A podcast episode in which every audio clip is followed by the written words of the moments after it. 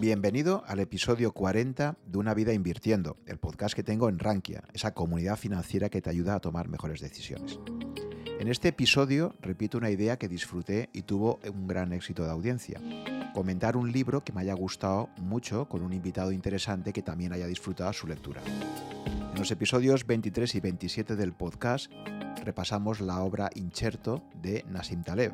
Ahora comento el libro Alquimia de Rory Sutherland, que es vicepresidente de la agencia de publicidad Ogilvy en el Reino Unido. Y lo comento con Samuel Hill. Samuel es socio en JME Ventures, una empresa de capital riesgo, y además es autor de la newsletter Suma Positiva, que envía cada sábado a casi 11.000 suscriptores y que os recomiendo muchísimo. Yo había leído el libro hace ya unos meses y quería comentarlo en un podcast cuando vi que Samuel destinaba dos de sus newsletters a explicar algunas de sus ideas más importantes. Así que me quedó muy claro con quién comentar este brillante libro que os recomiendo a todos. Espero que se pueda traducir al español pronto. Antes de dar paso a la conversación, solo quiero avisaros que he lanzado mi propio canal de YouTube para ir publicando podcasts también en formato vídeo. Así lo hice con el de Luis Viceira, con este episodio y con la mayoría de los que grabe en el futuro. El vídeo lo publicaré habitualmente uno o dos días antes que en todas las plataformas de podcast, por lo que os recomiendo suscribiros al canal si frecuentáis YouTube. Y ya sin más os dejo con mi conversación con Samuel Gil en torno a su trayectoria profesional, sus recomendaciones de inversión y especialmente sus comentarios, junto con los míos, sobre el libro Alquimia de Rory Sutherland. Espero que lo disfrutéis.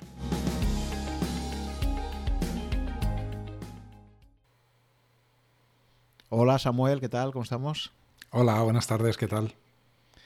Oye, pues encantado de, poder conversar contigo. Em, la verdad es que soy un fiel lector de tu newsletter desde hace ya tiempo. Tu news eh, se llama Suma Positiva para aquellas personas que aún no la conozcan. Creo que ha sido un éxito fulgurante, ¿no? Porque creo que estaría cerca de los 11.000 suscriptores que cada sábado por la mañana, creo que la lanzas a las 7 de la mañana, ¿no? Cada sábado eh, nos llega la bandeja del buzón y bueno, creo que es una, es una excelente forma que tenemos de poder repasar conceptos que en algunos casos ya habíamos leído y, nos ayudas a, recordarlos y a, analizarlos de una forma muy interesante y en otros casos a descubrir temas completamente nuevos, ¿no? Entonces te felicito en primer lugar por, por ese éxito editorial que has tenido y, por recuperar esa vieja tradición. O sea, creo que, la newsletter junto con el correo electrónico quizás es de los elementos más, de, los, de las, eh, digamos, aplicaciones más históricamente exitosas y, creo que se sigue demostrando esto del efecto Lindy aplicado también a este tipo de cosas, ¿no? Que a veces una cosa ya tan inventada como una newsletter puedes, puedes conseguir que, tener un, público súper fiel, ¿no?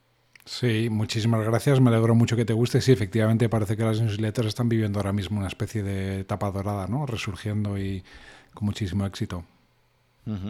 La verdad es que cada vez estoy más convencido de, esto, ¿no? De que algo que ha funcionado durante muchísimo tiempo tiene muchísimos visos de seguir funcionando. A veces se trata simplemente de reinventarlo o, de dotarle de la calidad necesaria, ¿no? Entonces, bueno, yo creo que estás demostrando esto, ¿no? Que con una newsletter eh, bien estructurada, bien construida y siempre con temas interesantes se puede tener muchísima pegada, ¿no? No hace falta irse a, cosas, a lo último, ¿no? Al, club, al clubhouse de turno, por ejemplo, para, tener ese éxito, ¿no? A veces hay que partir de cosas muy, muy tradicionales ya y saberlas poner en valor. Totalmente. Pues nada, Samuel, a mí me gustaría que, empezaras explicando, como hago siempre en mis podcasts, eh, que me explicaras cómo una persona con una formación de ingeniero de telecomunicaciones acaba en el mundo de las finanzas. Nos resumas un poquito cuál ha sido esa trayectoria profesional tuya y, nos comentes en este momento pues eh, en qué estás exactamente trabajando. Fenomenal. Pues mira, mi, mi trayectoria la verdad que ha sido fundamentalmente guiada por la curiosidad, ¿no? Incluso desde el momento en que elegí que estudiar, no te creas que fue nada súper vocacional ni que tenía súper claro, sino que pues en cada momento he ido dando el siguiente paso, pues un poco dejándome guiar por, por aquello que creía que era, por un lado, más interesante y a veces también un poquito a lo mejor intentando ir por el camino un poco menos transitado, el camino un poco más difícil, porque sí que he sido siempre muy creyente de, en eso, ¿no? En la, en la Mm, gratificación retrasada, ¿no? Me parece que se dice español en ese sentido. Entonces, como tú muy bien dices, empecé haciendo ingeniería de teleco. A mitad de carrera, bueno, los dos últimos años me fui a hacerlos a Alemania para tener la doble titulación. Y ahí, pues mi primer trabajo fue en consultoría tecnológica y un poco, pues fue un salto muy natural porque encontré algo que está, pues muy vinculado al tema del que yo he hecho el proyecto de, de fin de carrera, ¿no? En ese sentido. Bueno, estuve un par de años allí en Alemania, luego ya me volví para, España, seguí haciendo consultoría y tuve la suerte pues de estar en tanto en Londres como en India alguna temporada, lo cual pues la verdad que fue bastante bastante divertido, pero bueno, eh, pues muchas, tuve la sensación de que como que ese ciclo se, se acababa y es cuando di el primer salto al mundillo financiero, ¿vale? Un cambio pues casi 180 grados. Eh, empecé a trabajar en Iberdrola en la, en la mesa de trading de, derivados energéticos, ¿vale? Eh, entonces, en mi caso, bueno, tampoco tenía tantos años de experiencia profesional, entonces siempre pues dar cambios es un poquito más fácil en, en ese sentido. Y luego también en, la, en, en Iberdrola tenía un compañero de, de la carrera, súper amigo mío además, que era uno de los responsables de esa mesa de trading, lo cual también pues obviamente ayudó un montón y buscaban a alguien pues con este perfil un poco más de eh, modelos cuantitativos, programación, etcétera, ¿no? Para introducirlo en el arsenal de estrategias que tenían por aquel entonces, pues meter ese sabor un poquito más programático, cuantitativo, etcétera. Entonces ahí estuve, estuve pues también cuatro o cinco años, esto es más o menos para que nos hagamos una idea, eh, más o menos en 2008, o sea, plena crisis financiera, etcétera, los mercados estos de, derivados de, de energía son un poquito diferentes en, en ese sentido. Y la verdad que yo rápidamente, o sea, me pareció el primer año quizás pues una curva de aprendizaje apasionante, ¿no? Todo lo que a los mercados, las finanzas cuantitativas, los derivados, el Monte Carlo, el bar, no sé qué, súper interesante. Pero una vez que recorrí un poquillo esa curva de aprendizaje, yo creo que rápidamente me di cuenta que lo que era hacer trading y mercados no era algo que me entusiasmase demasiado, ¿no? Por un lado era esa sensación de estar eh, atornillado a la mesa y a la pantalla, ¿no? Mientras el mercado está abierto, eh, esa sensación de esclavitud no me gustaba. Y luego esa sensación un poco de, juego de suma cero, ¿no? Que es el trading, ¿no? Que es que si yo gano es porque otro pierde, etcétera, etcétera. Aunque no necesariamente hacíamos siempre mucho prop trading, ¿no? Por supuesto también hacíamos muchísima cobertura de riesgo, etcétera, etcétera, lo cual es un poquito diferente. Pero bueno, unir esas dos cosas no, no estaba demasiado contento. Ahí ya, pues cuando entras en el mundo financiero, empecé a estudiar el, CFA. Yo, siempre quedé un poquito, pues en aquello que, que he estado haciendo, pues siempre he intentado buscar pues, cuál es la mejor formación. Como nunca he tenido muchas veces eh, de quién aprender, pues siempre he ido un poco, he intentado buscar por fuera eh, pues cuál es el, el patrón oro ¿no? de, de, esa disciplina e intentar meterme un poquillo por ahí. Entonces empecé a estudiar el, el, CFA, hice el primer nivel y bueno, ahí obviamente me, dio, me abrió muchísimo los ojos en cuanto a lo que es el mundo de las finanzas en general, los mercados de equity, los de bonos, eh, otras inversiones alternativas, etcétera. Y luego también, pues bueno, fruto también de esa, tenía la espinita clavada un poco de que quería hacer un MBA y mientras que estaba en Iberdrola hice, hice el executive de, de, IS y ahí es donde un poco unido a lo que había estudiado en el CFA pues empecé a descubrir más sobre el mundo de la inversión en equity y en concreto ya sobre el mundillo del venture capital ¿no? entonces ahí yo creo que se me encendió un poco la bombillita ¿no? de pues oye venture capital pues aúna un poco todo lo que a ti te gusta tecnología la inversión en equity eh, además es un mercado primario ¿no? esto va mucho más de construir compañías que de no tradear en un mercado contra, contra otro, sino estar construyendo nada. Entonces ahí la verdad que eh, descubrí este mundillo y luego, como en todo en toda carrera profesional, pues la verdad que, tuve suerte, ¿no? Y de hecho tuve suerte dos veces. La primera vez porque alguien confiase en mí para dar este salto al mundo del venture capital sin tener ninguna experiencia, cuando ya oye, pues acumulaba eh, pues a lo mejor 7, 8 años de experiencia profesional, que bueno, todavía es poco, pero bueno, ya va siendo algo, ¿no? Mucha gente ya está un poquito encarrilada o encauzada. Entonces tuve esa primera suerte, eh, para la cual pues yo también obviamente hice algún sacrificio. Eh, la verdad que tomé bastante riesgo por mi parte en ese sentido, pues pasé de tener pues un buen salario, muchísima estabilidad, etcétera, etcétera. Me fui a una empresa muy pequeñita y, metiéndome la verdad que un, descuento bastante importante en el salario. Eh, lo que pasa que bueno, me, permitió dar, dar, este mundillo, este, este salto a este mundillo tan, tan, tan pequeño como es el del Venture Capital. Y una vez allí, ya que estaba dentro, pues de nuevo tuve otra vez bastante suerte, un movimiento en el sector, un movimiento de, de fichas de, del dominó, por así decirlo. Entonces se abrió un hueco eh, donde estoy ahora, ¿no? en JM Ventures. Y esto fue, pues si no recuerdo mal, a ver, llevo siete años y como en 2014 aproximadamente, septiembre de 2014. ¿Vale? Y desde septiembre de 2014 pues, pues llevo aquí, ¿no? Y he visto... Cuando yo me incorporé, pues prácticamente el año siguiente empezamos ya con el fundraising de, del fondo 2, así que he estado viendo pues lo que es el periodo de desinversión del fondo 1, he invertido entero el fondo 2 y ahora estamos en la inversión de nuestro fondo 3, para la cual también he estado involucrado en el fundraising. Pues es un cambio brutal, la verdad, el pasar de estar en una mesa de trading. Quería también que me dijeras, o sea, porque claro, tú por tu formación ya, evidentemente eres una persona con una gran curiosidad, ¿no? Ya has comentado que ahí es donde un poco tú te definirías, ¿no? Con una persona con muchísima curiosidad, de, eh, creo que incluso te estuviste, te había escuchado algún podcast anterior que habías, te habías planteado incluso estudiar medicina, estabas ahí un poco dudando, ¿no? Y al final optaste por lo de Teleco, ¿no? Pero es muy interesante para mí, la, verdad es que meterte un mes de trading es como algo muy especializado, ¿no? Entonces, em, ese salto de algo tan especializado y tan técnico a quizás algo que es mucho más creativo, es verdad que, todo el mundo del Venture Capital, pues al final tienes una parte de, relaciones humanas, hay una parte más técnica de análisis de, del plan de negocio, eh, tocas muchas patas, ¿no? Y es mucho más creativo, ¿no? Pero la verdad es que no, no, te, hago mucho ahí en la mesa esa de trading ahí intentando optimizar, ¿no?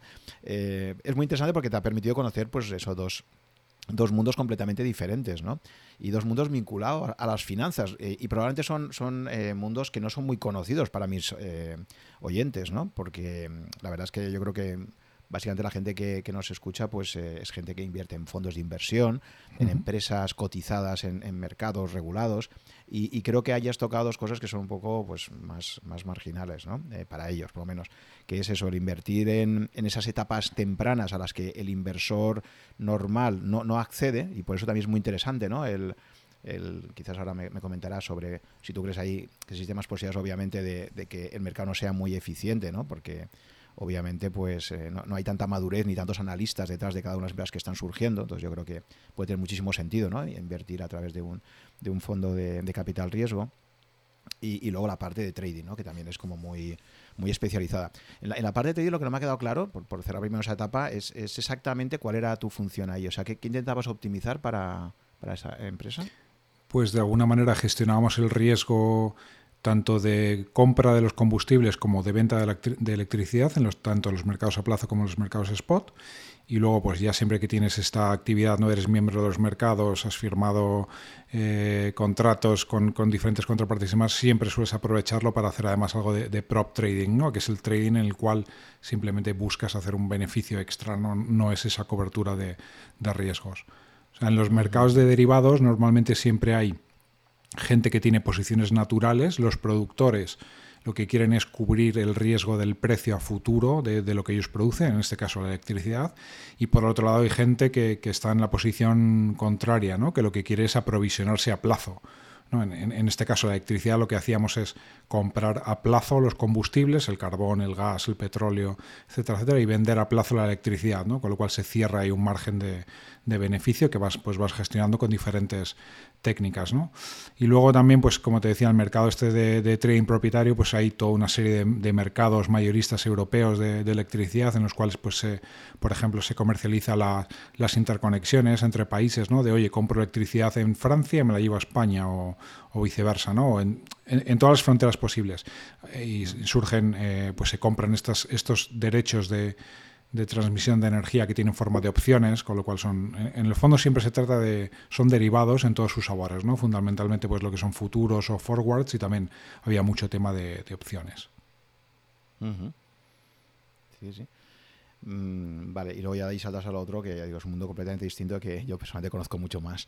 Eh, quería preguntar también en tu trayectoria como inversor particular, ¿en qué momento ya empiezas a tener esos ahorritos ya acumulados que te hace plantearte, decir, oye, pues si lo tengo en la cuenta del banco, esto no me va a dar nada? y eh, ¿Te planteas esto de una forma bastante temprana o, o quizás has entrado ya en los últimos años?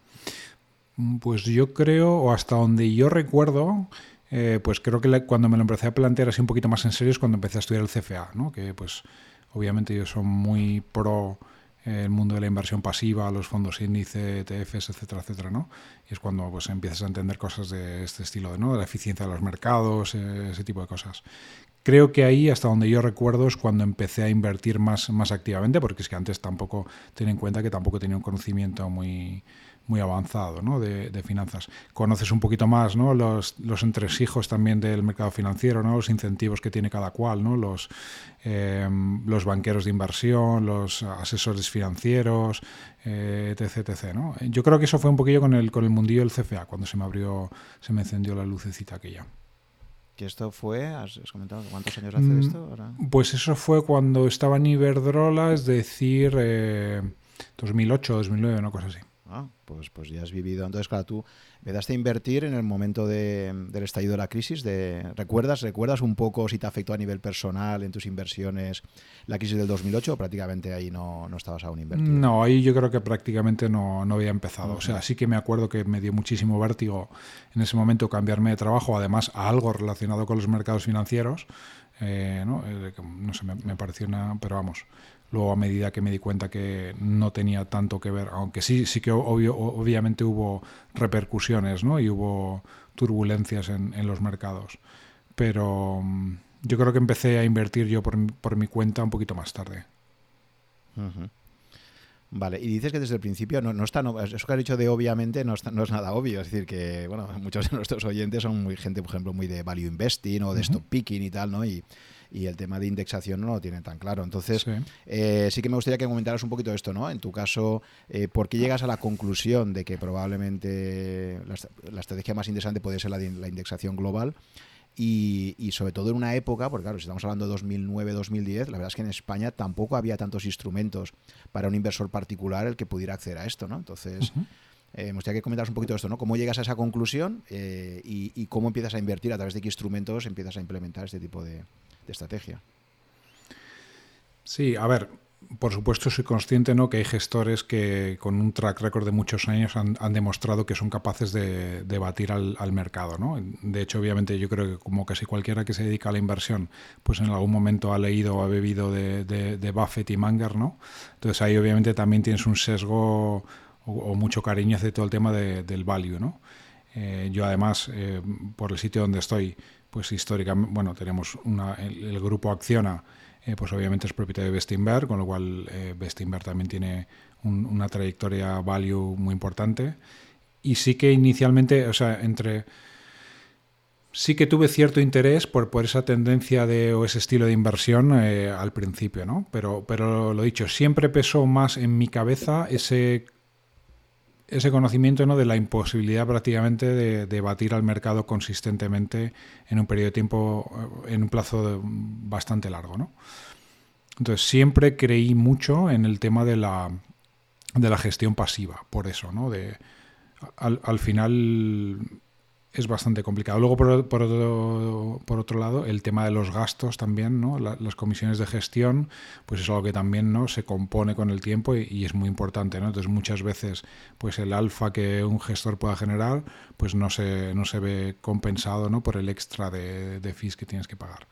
Pero vamos, básicamente yo, yo lo que intento es eh, sé que lo más difícil de invertir con tu dinero propio es la parte emocional más que la racional, entonces intento hacer la estrategia que menos eh, regret me, causa, ¿no? En ese sentido, pues hago eh, aportaciones periódicas mensuales, ya esté el mercado hundido o ya esté supuestamente en el pico del ciclo, como puede ser ahora, ¿no? Y también hago estrategias pasivas indexadas hacia todo el mundo, por eso, ¿no? Porque quiero quitarme cualquier tipo de remordimiento de no, estar tomando las decisiones correctas. Soy muy creyente en eso de que es muchísimo más importante el tiempo en el mercado que, lo de time the market. ¿no? no quiero saber cuándo está caro, cuándo está barato, porque sinceramente creo que nadie lo puede saber. ¿no?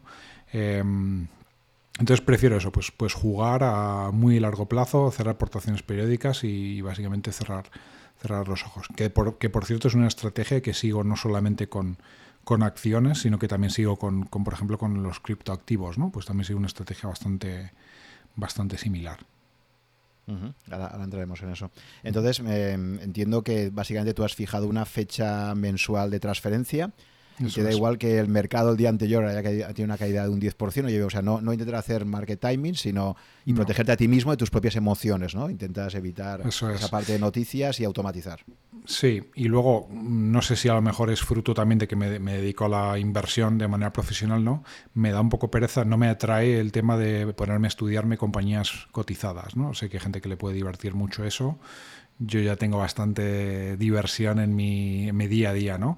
Por eso que entiendo perfectamente, ¿no? La gente que a lo mejor dice, oye, pues yo el 70% de mi capital lo voy a poner en una estrategia indexada, pero a mí esto me divierte tanto y quiero aprender tanto, no sé qué, que me, voy a reservar un porcentaje pequeñito para hacerme yo una cartera, ¿no? De, con mi stock picking o, o lo que sea. Lo cual me parece que también es bastante sensato en ese sentido, ¿no? De creo que, oye, pues el grueso de tu cartera probablemente lo haces con la estrategia más racional, pero oye, también, también creo que es importante satisfacer esa otra parte, ¿no? Esa otra ansia tuya o que te puede llevar a aprender muchísimas cosas, ¿no? De pues tú estudiar compañías, analizarlas, etcétera.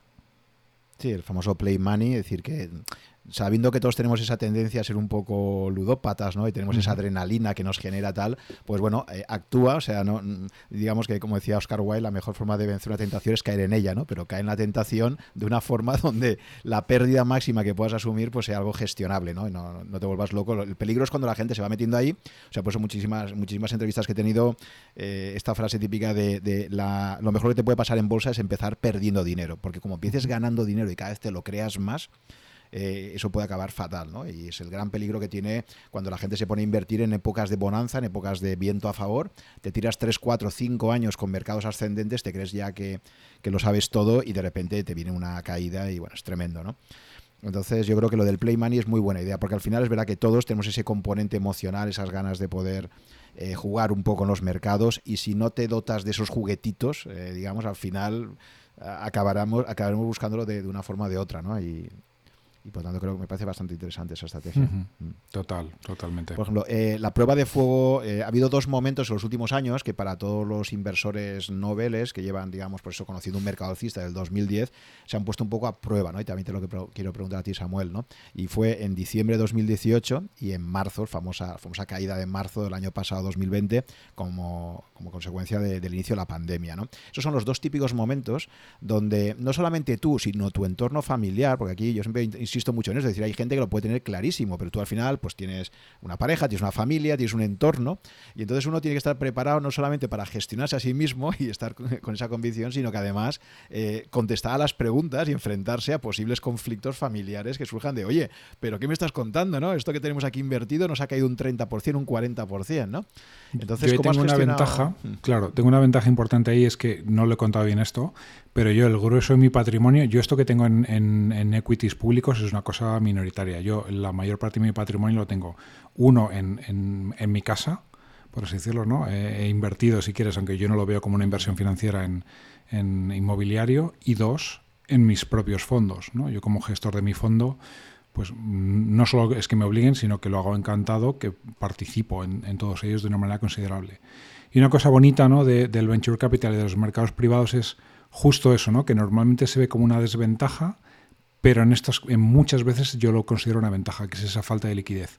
Como yo no puedo liquidar mi posición eh, por mucho pánico que me entre mañana, pues estoy bastante protegido de, de, mi peor enemigo, que sería yo mismo, ¿no? en muchísimas ocasiones como esas.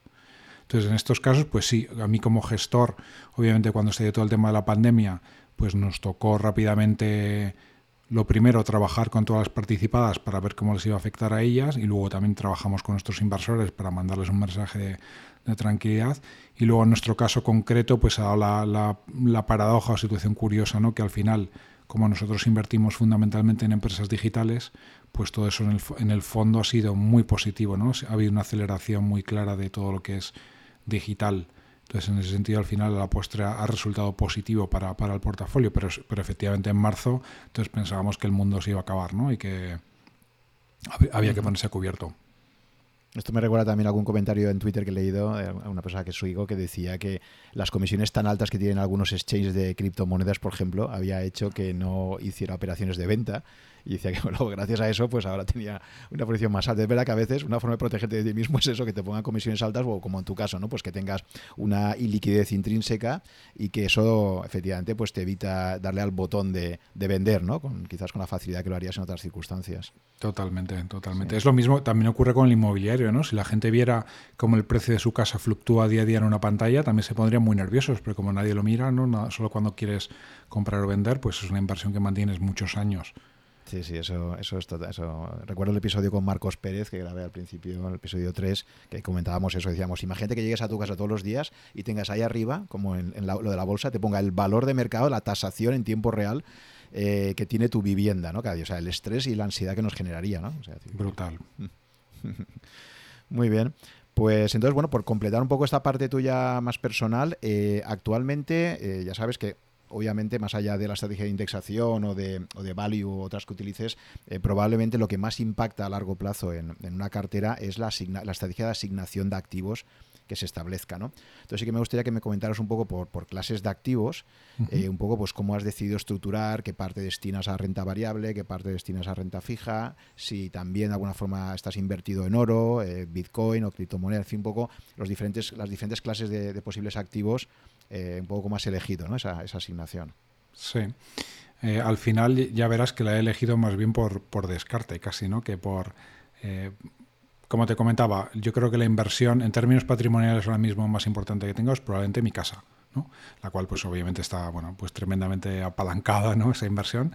Eh, pero bueno, aún así creo que mi casa probablemente es la inversión más, más importante que tengo, la cual eh, sí que me gustaría comentar, ¿no? Como mucha gente pues piensa que ahí puede haber inflación en el horizonte, ¿no? Por las inyecciones masivas de liquidez que está habiendo en los mercados por parte de los mercados centrales, pues creo que hoy en día ¿no? es un momento muy bueno para, para hipotecarse a largo plazo tipo fijo, porque es, un, es una protección contra la inflación bastante, bastante importante. Eso por un lado. Luego, la siguiente inversión, sin duda alguna, eh, como te comentaba, son los fondos nuestros de, de Venture Capital. Y entonces un poquito pues el excedente que tengo de pues tanto de pagar mi casa como de invertir en mis fondos es lo que dedico pues tanto a fondos pasivos de, equity como al tema de criptomonedas. Los cuales pues eh, en ambos casos yo creo que representan un porcentaje pequeñito de, la cartera.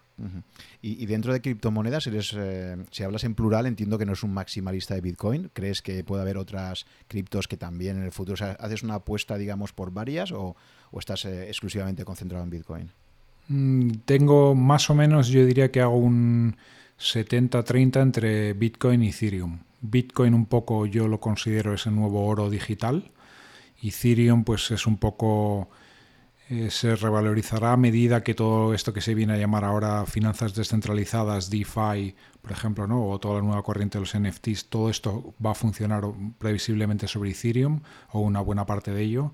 Entonces esa otra moneda, que es la que, como bien sabes, la que hace funcionar ese blockchain, pues también creo que se puede revalorizar en caso de que esas nuevas formas de hacer finanzas eh, pues triunfen. Vale, o sea que, realmente estás en un sector también donde sabes que está pues la gente ya convencida y, la gente pues que les mencionas criptomonedas y es casi como mencionar a Satán, ¿no? Es decir, que sabes que, el sector financiero pues es como bastante eh, radical en esto, ¿no? Es decir, yo he tenido entrevistados, pues que ya digo, que lo, rechazan de forma absoluta, por, no, irnos muy lejos a los referentes de Warren Buffett y, Charlie Munger, ¿no? Que te dicen que es peor que el veneno para ratas y tal, todo el tema este, que dicen no saben que es, que es peor eh, si, si, el tema de, las criptos o no sé qué otra cosa, recuerdo que comentaba eh, Charlie Munger, y en cambio hay otra gente ya absolutamente convencida, ¿no? Em, entonces, te quería comentar también dentro de vuestros proyectos de Venture Capital si hay algún proyecto relacionado con, precisamente con toda la parte fintech y, estáis tocando algo de esto. Sí, en criptomonedas somos inversores en una compañía que se llama Atani, que precisamente es una herramienta que te permite hacer trading de criptodivisas de, de la mejor forma posible. Eso significa que te interconecta con todos los mercados que para para intercambiar este tipo de monedas y te facilita también todo el tema de la presentación de impuestos, además de darte herramientas pues, de análisis técnico, etcétera, etcétera, de momento. Yo creo ahí, sinceramente, respecto a lo que decías, ¿no? Eh, es curioso, ¿no? Porque, porque Warren y, Charlie también tampoco creen en el oro, ¿no? Lo cual también retrotrayéndonos a cómo empezamos la charla, me resulta un ciertamente curioso, porque especialmente Manger es un conocedor muy profundo de la naturaleza humana, ¿no? Y el oro creo que es muy lindy, ¿no? O sea, la gente lleva invirtiendo en oro también, eh, ¿no? Como depósito de valor, eh, pues lleva funcionando, no sé decirte una cifra, pero decenas de años, ¿no?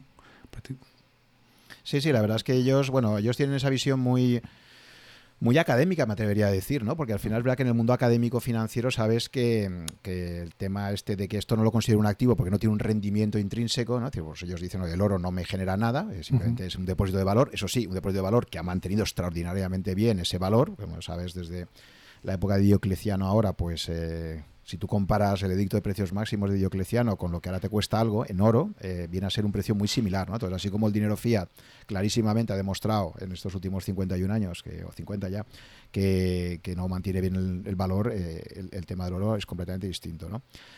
Eh, está claro que, para ellos ni creen en el oro ni ahora creen en, en las criptodivisas, evidentemente. Totalmente, totalmente. Ya te digo, me, resulta un poco chocante, ¿no? Pero es bueno, es, un poco negar, como te decía, pues al final casi muchísimos otros activos alternativos que no producen eh, rentas, ¿no? Vale. Pues eh, si te parece ahora vamos a, pasar ya a, centrarnos en el núcleo central de, este podcast, que básicamente eh, consiste en comentar el libro de Rory Sutherland titulado en inglés alquimia, ¿no? Alquimia, el sorprendente poder de las ideas que no tienen sentido, podríamos traducirlo así, ¿no? Lamentablemente el libro, eh, de momento, no está traducido aún al español. Eh, sí está ya curiosamente en portugués, por lo que he visto, pero, pero en español no está. Pero es uno de estos libros que, te impactan. A mí personalmente me lo leí, me, gustó muchísimo, me, pareció brillante, eh, divertido. Y, y, a raíz de eso recuerdo que en Rankia le pregunté a parte del equipo si lo había leído, que quería comentarlo. Y, me planteé, como ya había hecho previamente un par de podcasts sobre la obra de Taleb, pues dije, quiero seguir con esta línea de, comentar libros que me parecen muy interesantes para, mis oyentes. Y dije, oye, pues sería genial encontrar a alguien con el que poder comentar el libro. Y dio la casualidad de que, de que Samuel, pues eh, precisamente había lanzado en dos recientes newsletters, había había eh, escrito precisamente sobre las ideas que están recogidas en este libro de Roddy Sutherland. Así que dije, ostras, pues esta es, esta es la ocasión, ¿no? Se ha juntado todo y, me ha parecido fantástico. ¿no? Entonces, te digo, para mí, no sé tú, eh, Samuel, qué opinas, pero yo de entrada me parece un libro extraordinariamente eh, divertido de leer, o sea, entretenido. Es un libro de estos que los coges y, que lo coges y te engancha y es lo primero que tiene que cumplir algo, ¿no? Que sea algo entretenido, ¿no? Que sea divertido. Totalmente. Yo, yo creo que el libro Rory clava dos cosas uno, el formato que tiene, ¿no? Como muy bien estructurado en tres partes, luego cada parte en capítulos muy cortos que se consumen muy fácil, ¿no? En muy poco tiempo. Y luego el tono que tiene, pues muy humorístico, ¿no? Muy divertido, que también hace que sea súper ameno de, leer. Sí, además Rory yo creo que refleja, por cierto, Rory Sutherland es, amigo personal de, de Nassim Taleb y, y de hecho tiene, en la propia portada viene una viene una mención de, de Taleb diciendo que el libro es, divertido, es tremendamente divertido y, me lo imagino Rory, la típica persona que coincides en un aeropuerto, que empiezas a hablar con él y se pasa todo el viaje, si vas de compañero de, asiento, contándote anécdotas de su vida profesional, porque ahora comentaremos un poco, es una persona que viene del mundo de la publicidad, ¿no? Entonces, el típico tío que, te encuentras ahí en un avión, que va al lado tuyo y, muy campechano y muy entretenido, y empieza a contar anécdotas tras anécdotas de su, todos sus eh, aprendizajes que ha tenido a lo largo de su dilatada trayectoria profesional y te lo pasas pipa, ¿no? Porque te está contando ahí y estás aprendiendo a través de ejemplos y de anécdotas, ¿no? Y todo el libro está, está trufado de esto, ¿no? Está trufado de, ejemplos continuos donde a través de, divertidas historias mm, te transmite ideas que en algunos casos ya son bastante conocidas o están en sesudos tratados, ¿no? De, de behavioral finance o de behavioral economics y tal, pero aquí te lo hace muy accesible, ¿no? Te lo hace muy, muy entretenido. Totalmente, ¿no? Él como publicista él cuenta muchas veces durante el libro cómo a él le cuesta muchas veces convencer a los clientes de que le dejen hacer cosas un poco locas, ¿no? alejadas, por así decirlo, de, lo que sería la lógica convencional. Y él obviamente lo que viene a decir es que esas cosas muchas veces en la práctica son las que funcionan, ¿no? porque nadie es capaz de predecir eh, muy bien cómo nos comportamos los humanos. ¿no? La verdad es que el libro sobre todo es una crítica enorme a, la economía convencional y a los, que somos economistas con esta concepción del homo economicus, ¿no? un homo económico es absolutamente racional y entonces efectivamente y también una crítica enorme a eh, los estudios de mercado como forma de poder predecir qué es lo que va a funcionar o lo que no va a funcionar. ¿no? Había ya por ahí un episodio muy conocido, muy famoso en la historia de la publicidad, que era cuando Coca-Cola en su día se planteó hacer la nueva Coca-Cola y hizo un estudio de mercado para ver cuál era la que gustaba más. Y efectivamente en el estudio de mercado que se hizo, a ciegas, los consumidores decían que la Coca-Cola nueva les gustaba más que la antigua. En cambio, cuando salió al mercado es uno de los famosos eh, ejemplos más famosos de, desastre de introducción de un nuevo producto, ¿no? O sea, donde se vio que que el nuevo producto, a pesar de que en esos estudios previos parecía que funcionaba muy bien, pues en la realidad funcionó muy mal, ¿no? Y la tuvieron que acabar retirando. Era un ejemplo, en este libro no lo menciona, pero digo porque conecta un poco con esto que ya conocíamos, ¿no? Y aquí el libro lo que sí que empieza comentando como anécdota es el caso de, Red Bull, ¿no? Que si quieres comentarlo un poquito, porque también es otro ejemplo un poco en esta misma línea, ¿no? De la gran diferencia que puede haber entre un estudio de mercado y luego la realidad del mercado, ¿no?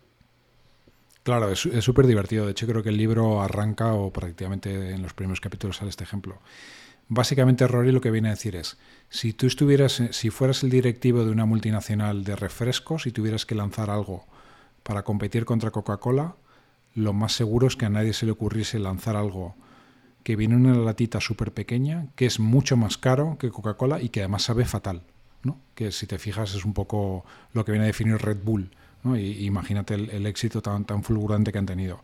Entonces el Red Bull es un poco la, lo utiliza como prueba de que muchas veces estas ideas no convencionales son las que triunfan. Y de hecho luego durante el libro trata de eh, ilustrar un poco mejor cuáles son los mecanismos probablemente psicológicos por los cuales algo como Red Bull puede llegar a funcionar, ¿no? De modo que pues no te quedes simplemente con el tema de todo es impredecible, nada se puede predecir, sino su mensaje es anímate a probar cosas que no sean convencionales, además te voy a dar ciertas eh, patrones o ciertas recetas de cosas que podrían funcionar, pero bueno, luego ya tu trabajo es convencer a la gente sobre todo de que te dejen ponerlas en la práctica para comprobar si funcionan, que es donde lo que normalmente nunca a veces no pasa, ¿no?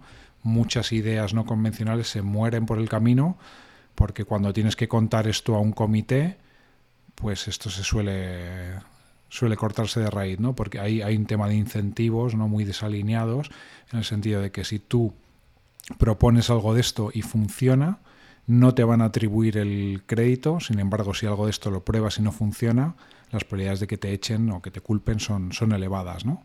Entonces es, ese tema, ¿no? Que esto, fíjate, si, me permites la, la, digresión, esto es algo que, que, ocurre muchísimo en mi mundo, ¿no?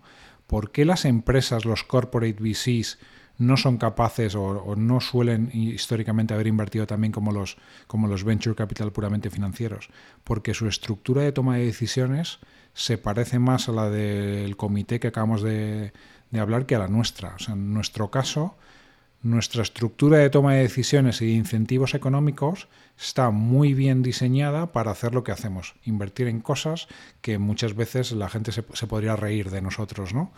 Eh, sin embargo, esto desde una gran empresa es muchísimo más difícil, muchísimo más complicado. Si tú tienes que convencer a tres, cuatro personas de que quieres invertir en unos chicos de 28 años que están haciendo no sé qué cosa loquísima, pues las probabilidades de que no salgan son muy elevadas.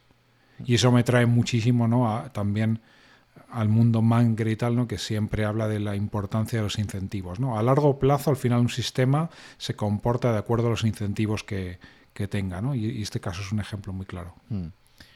Efectivamente, eh, y todo el tema de los comités es interesantísimo. Justo en el último episodio con Luis Viceira, el, estuvimos hablando de, y también lo hablé previamente con Marc Garriga Sait, de ellos que han estado en, muchísimos comités asesores, de cómo efectivamente en el mundo de la inversión hay siempre un sesgo hacia la seguridad. ¿no? Es la famosa frase esta de que eh, también sabes que en el mundo de la consultoría, pues si tú estás en una gran empresa, si siempre se decían, a nadie le han despedido por contratar a IBM, pero sí que probablemente te puedan despedir si contratas a una pequeña pyme que te ha ofrecido un producto y el producto no funciona a las primeras de cambio, pues no se le va a perdonar. ¿no? Entonces, obviamente, pues todos los compradores, y es uno de los grandes problemas del mundo corporate, ¿no? que efectivamente estás más preocupado por no asumir excesivos riesgos que por tomar la mejor decisión para tu empresa. ¿no? Yo recuerdo también muchísimo eh, una anécdota eh, de Steve Jobs, que también lo pongo siempre como un ejemplo de, a veces como una empresa puede perder su liderazgo tecnológico precisamente por esa falta de liderazgo en el máximo nivel, ¿no? Comparando Sony con Apple. En el caso de Apple, recuerdo cuando Steve Jobs vuelve a, Apple en el año, creo que fue 97, 98, y saca el iMac este con el ASA. Eh, entonces, claro, el departamento de hardware de Apple le se puso, vamos, a, le dice, pero vamos a ver, Steve, tú estás loco, esto nos va a costar mucho más dinero, tiene una dificultad de fabricación, etcétera. Pero claro, él, Johnny Ive y él habían visto que eso le daba un toque humano a coger ese, ese iMac y, y dice, sí, sí. Y al final eh, hubo un debate muy fuerte y por el tema de costes y todo, y al final dijo, ¿sabéis por qué se va a hacer? Pues yo soy el nuevo CEO el consejo ha encargado que yo sea el que lidera Apple, así que tomo yo la decisión y asumo todo el riesgo, ¿de acuerdo? Claro, son Sony y además empresas japonesas ya sabes que son especialmente conservadores y que allí los comités, pues es algo que eso en Sony habría sido imposible y eso que Sony para muchísimas cosas estaba muy bien posicionada, ¿no? Entonces, bueno, pues este es un buen ejemplo de lo que estás diciendo, ¿no? Efectivamente, de que el peligro de los comités y el, el peligro de intentar siempre buscar la aprobación, ¿no? Y como esto muchas veces te frena. Por eso a mí también me gusta mucho eh, Jeff Bezos, porque creo que él ha dentro de lo que es Apple, ha, instaurado esa política de, si no te equivocas mucho, probablemente es que no estás tomando demasiadas decisiones. y, intentando precisamente transmitir esto, ¿no? De, oye, no pasa nada por equivocarse, ¿no? Siempre que, el siempre que la, limitación de la pérdida, no, o sea, que no pongas en peligro la empresa, ¿no? Por tu equivocación, ¿no? Pero el crear esa cultura eh, proclive al riesgo o crear una cultura donde lo más importante es protegerte de cualquier cosa mala que pueda pasar, efectivamente yo creo que marca las diferencias, ¿no? Especialmente en el mundo tecnológico. Totalmente de acuerdo. Entonces, vale, pues volviendo al libro, vamos si te parece, eh, como has hecho eh, precisamente dos newsletters explicando un poco las principales ideas que, te había sugerido el libro, si te parece, puedes empezar comentando un poco lo que para ti serían los, puntos, las ideas centrales ¿no? de, que, has extraído ¿no? de, como conclusiones personales de la lectura.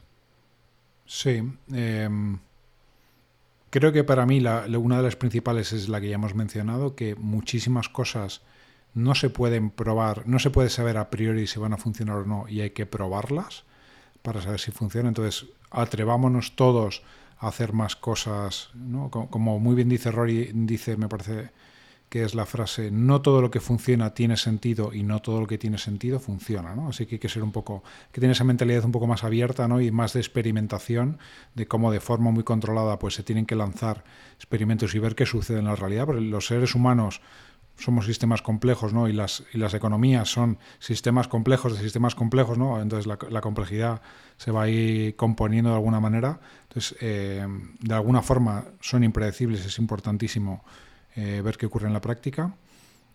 Luego, por otro lado, él ya básicamente el, grueso del libro lo dedica a explicar que muchos comportamientos que, según los modelos de racionalidad clásicos, son irracionales, vistos con la óptica concreta, son tremendamente racionales. ¿Y qué ocurre? Los modelos, para ser útiles, tú tienes las leyes de la física, ¿no? Y tú sabes, utilizas la ley de la gravedad para, diseñar un puente, y lo bonito de la ley de la gravedad es que es independiente del contexto, por así decirlo, ¿no?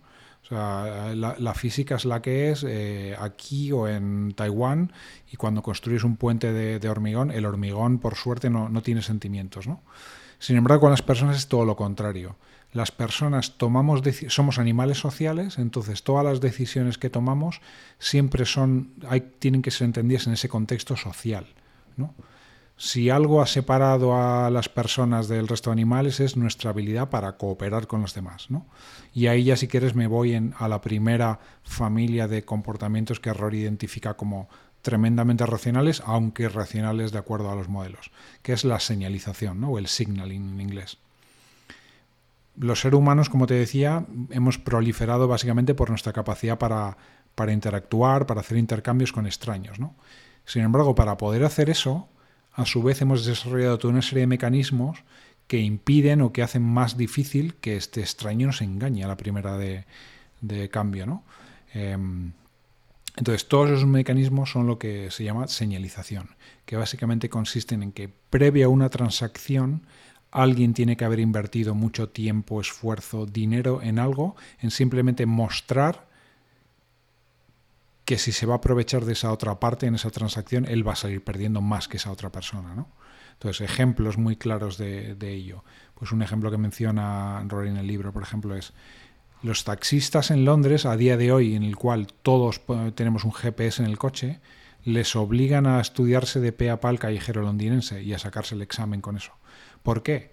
Pues porque el que tiene que invertir dos, tres años de su vida en aprenderse el callejero, aprender ese examen, si luego es pillado cometiendo alguna infracción, le van a expulsar. Con lo cual ha hecho una inversión muy grande, la cual se transforma en confianza, de, forma que tú sabes que vas a coger un taxi negro en, Londres y las probabilidades de que te estafen son muy bajas, ¿no? por no decir casi nulas.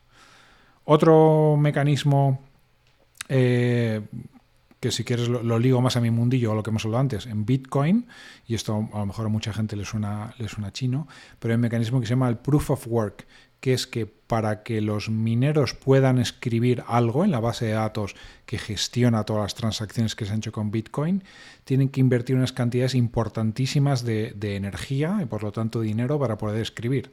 De manera que se genera una dinámica de incentivos en la cual si tú quisieras corromper al sistema, por así decirlo, el coste en el cual tienes que incurrir es mayor que el beneficio que sacarías de ello.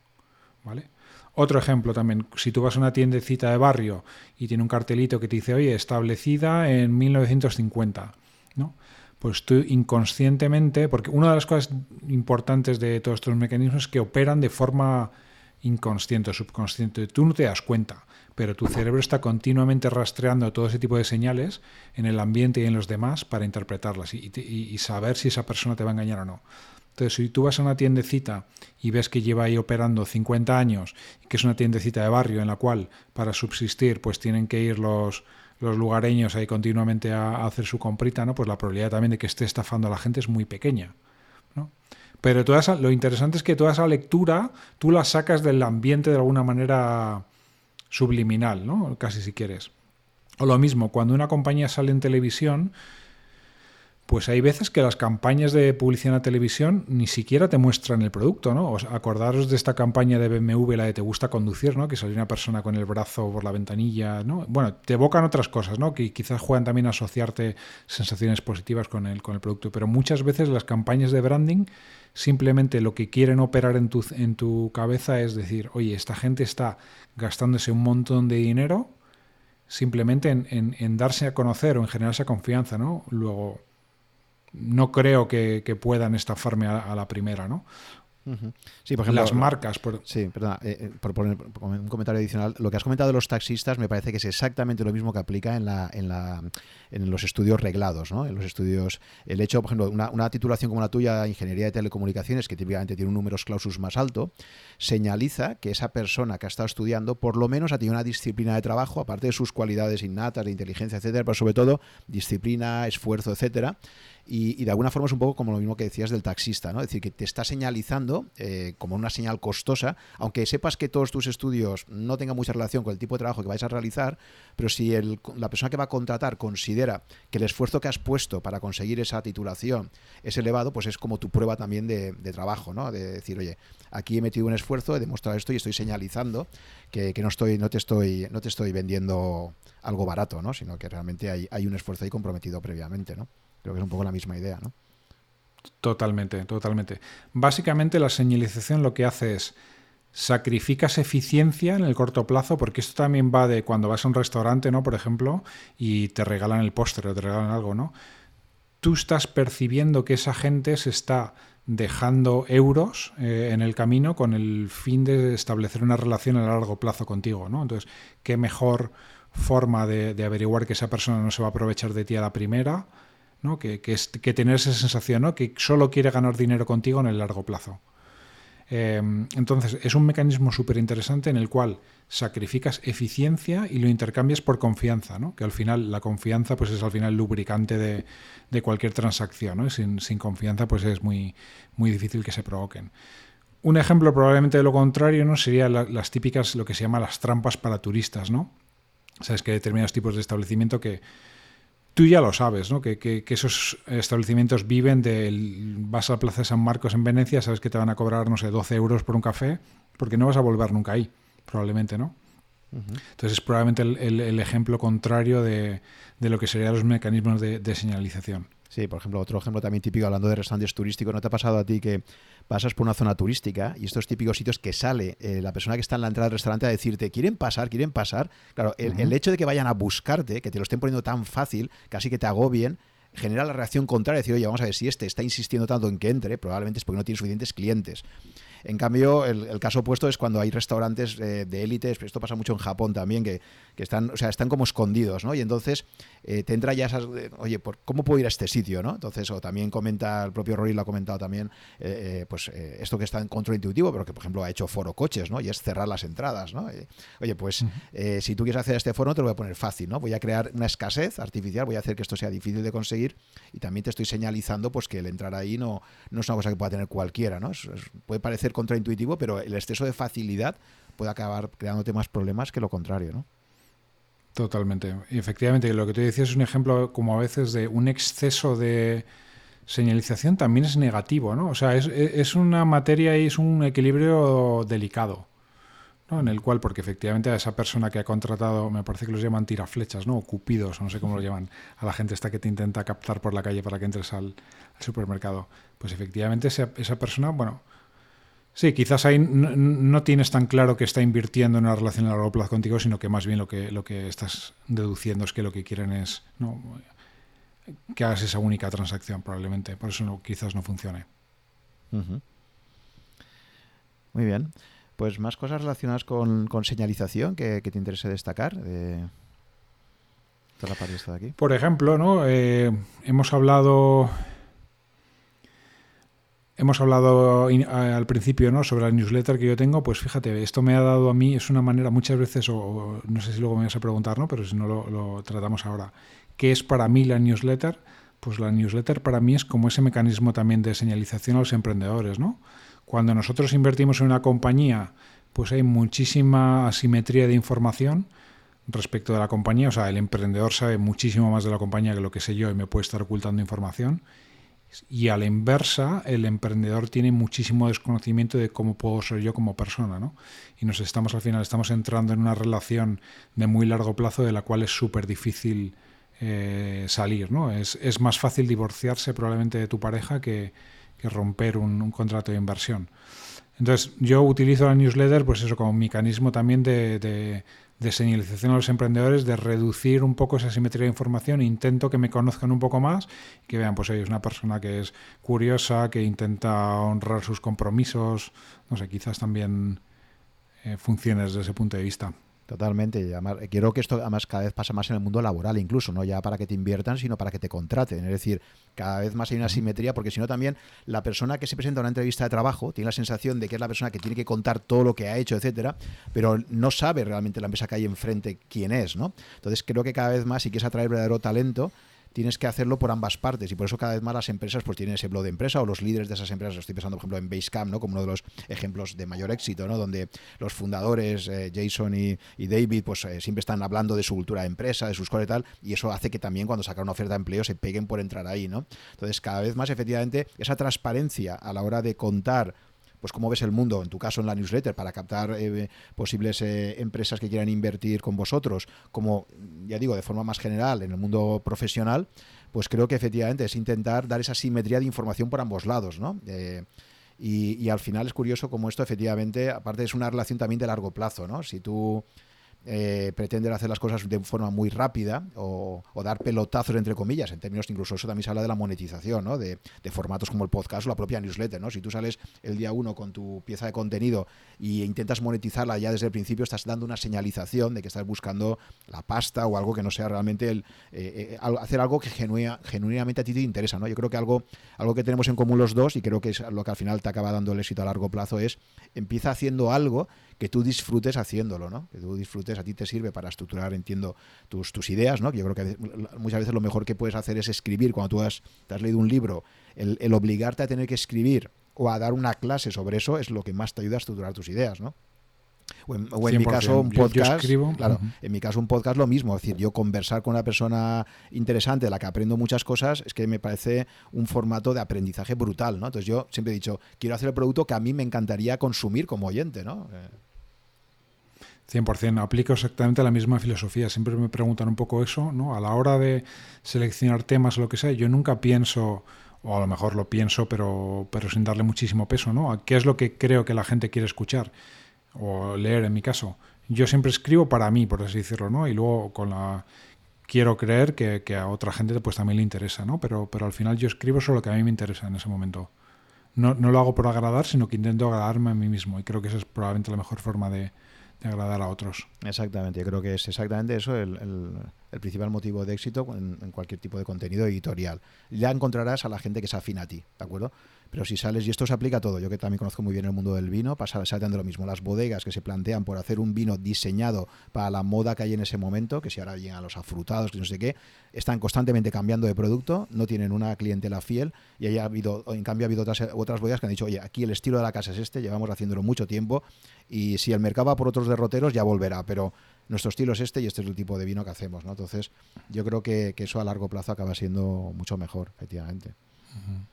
Total.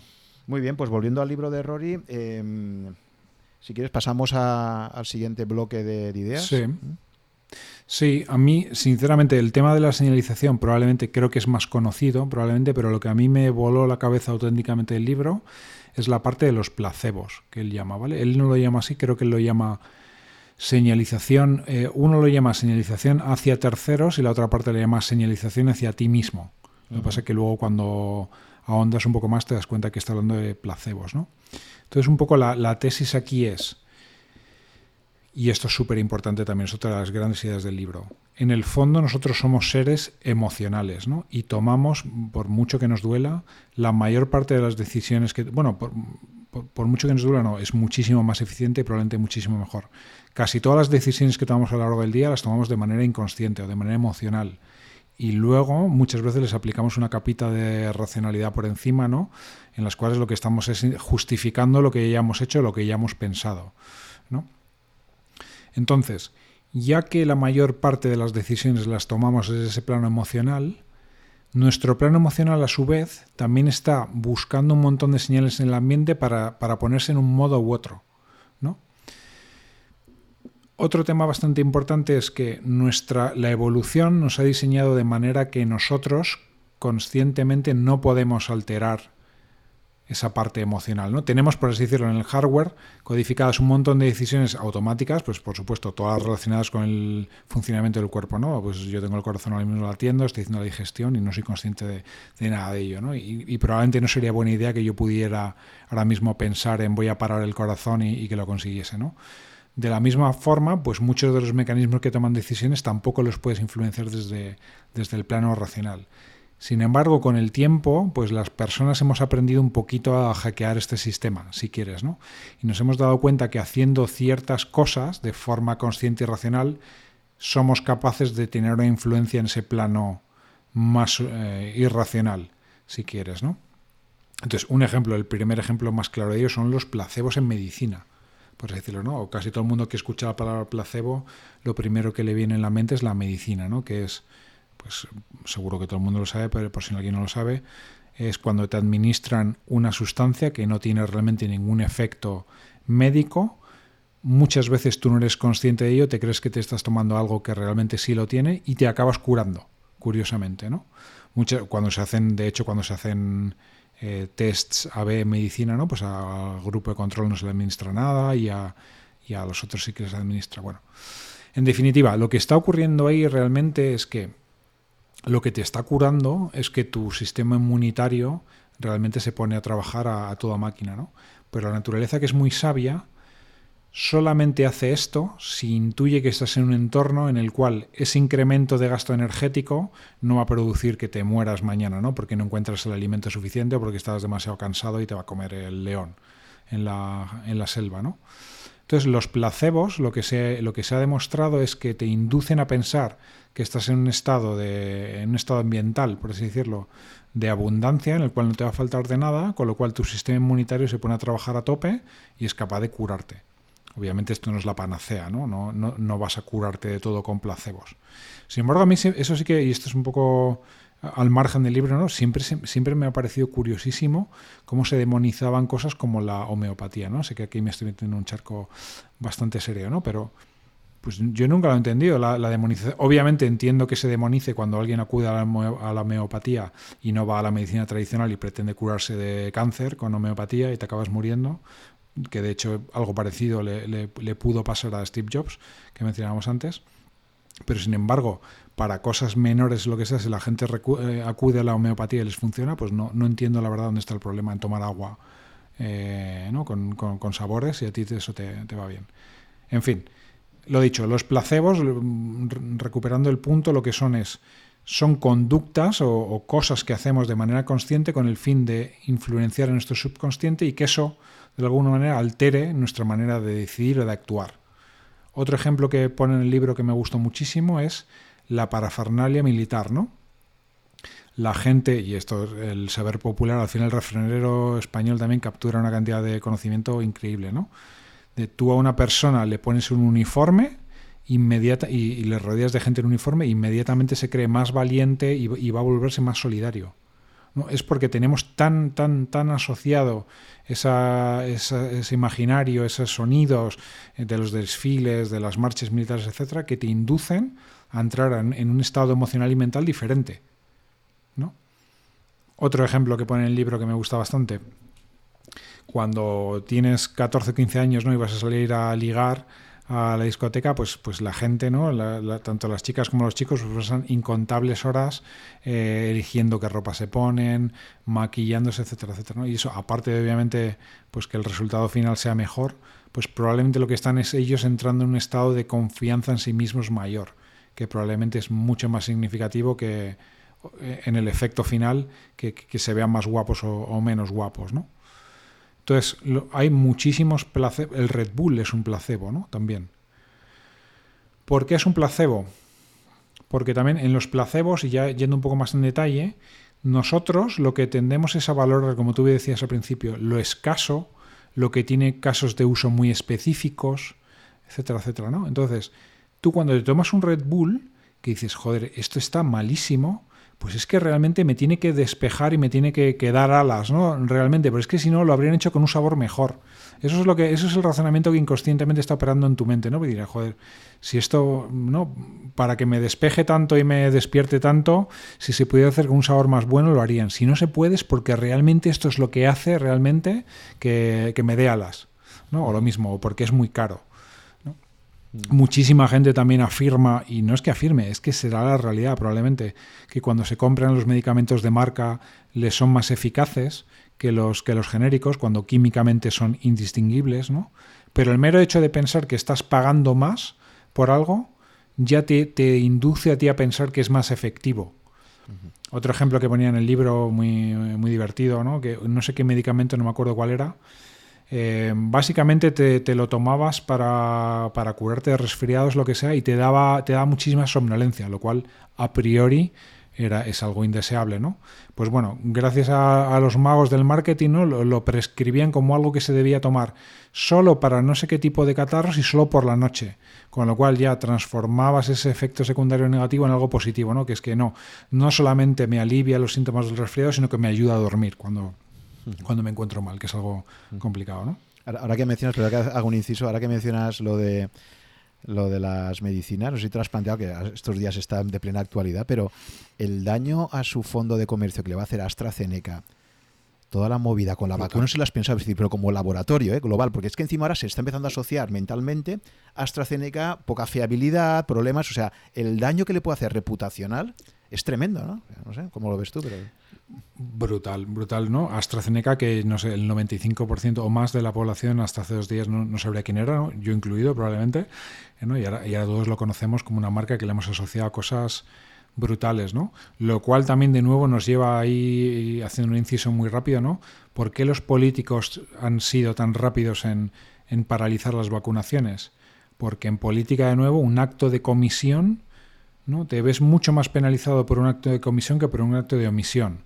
O sea, si aquí tú no haces nada y la gente sigue muriendo por el coronavirus, eso te va a penalizar menos que si sigues vacunando a la gente y se mueren anecdóticamente unos poquitos casos, ¿no? Sí, eso nos conectaría con un tema interesantísimo también y muy tratado en la obra taleviana, que es el sesgo hacia la acción que tienen los médicos o los políticos, etcétera, efectivamente, ¿no? Porque, y eso es terrible muchas veces, ¿no? Y es lo que provoca que muchas veces las acciones son, traen consecuencias peores, pero claro, tú vas a un médico y esperas que te, que te, que te que actúe, ¿no? Y por eso a veces lo del placebo, ¿no? Oye, a esta persona le tengo que dar algo porque si no, no me va a dejar tranquilo, pero realmente muchas veces la mejor decisión es no hacer nada, pero parece que no hacer nada no sea una decisión, ¿no? Y eso eh, genera un sesgo hacia la acción que acaba teniendo consecuencias nefastas en muchas ocasiones. ¿no? Mm. Entonces, retornando al tema de los placebos, por redondearlo un poco, ¿no? Es. Muchas veces hacemos un montón de cosas ¿no? que desde fuera podrían parecer también absurdas, pero que en el fondo lo que están sirviendo a esa persona que compra ese producto o lo que sea es inducirle a entrar en un estado emocional ¿no? que, que le permite actuar o decir de manera diferente, lo cual tiene todo el sentido del mundo. Por ejemplo, muchas veces se critica a alguien, eh, no sé, este tío qué tonto es que se ha comprado un Ferrari, ¿no? ¿Qué quiere señalizar? ¿Lo rico que es? Pues bueno, sí, por una parte quiere señalizar estatus, no sé qué, que también tienes asociado pues, a muchísimas otras cosas, ¿no? Pero también probablemente el tío cuando va con su Ferrari pues tiene la confianza por las nubes, ¿no? Eh, o el tío que se compra un Rolex, o yo qué sé, millones de cosas, ¿no? Que, que, que muchas veces desde ese plano puramente racional eh, dirías que, qué uso tan absurdo del dinero, ¿no? Se podría usar en, otras cosas más útiles, pero en el fondo para esa persona están teniendo una utilidad bárbara, ¿no? Entonces, es, que eso conecta con la idea hasta principal, ¿no? De muchas veces no sabemos por qué funcionan las cosas. a veces sí que somos capaces, como en estos casos, de explicarla, pero, pero habrá millones de otros mecanismos que todavía no, conocemos y que operan y que si llevan miles de años operando es porque tienen algún sentido, probablemente. ¿no? Las personas somos de todo menos, menos tontas. ¿no? O sea, al final eh, somos fruto de millones de años de, evolución y tenemos una... Otra cosa es, ¿no? es lo que decimos siempre, ¿no? que obviamente la, la cultura la tecnología han evolucionado mucho más deprisa que, que, nuestro entorno, con lo cual a veces nuestros instintos, nuestras emociones, como en el caso de las inversiones que decíamos, nos llevan a tomar decisiones equivocadas, pero eso no quita que la mayor parte de las veces las intuiciones y las emociones funcionan muy bien, ¿no? porque, porque tampoco ha cambiado muchísimas otras cosas tanto. Sí, por ejemplo, eso, cuando, cuando alguien empieza a procrastinar y empieza a retrasar una decisión, por ejemplo, visitar a un médico o visitar a un asesor fiscal o un asesor financiero, eh, aparentemente es irracional, ¿no? Oye, pues cuanto antes vayas, pero también es que a lo mejor en nuestro subconsciente eh, te está diciendo, ojo, porque si voy al médico, quizás me da un tratamiento con efectos secundarios, no me siento tan mal como para tener que ir, entonces ese retraso es perfectamente racional, ¿no?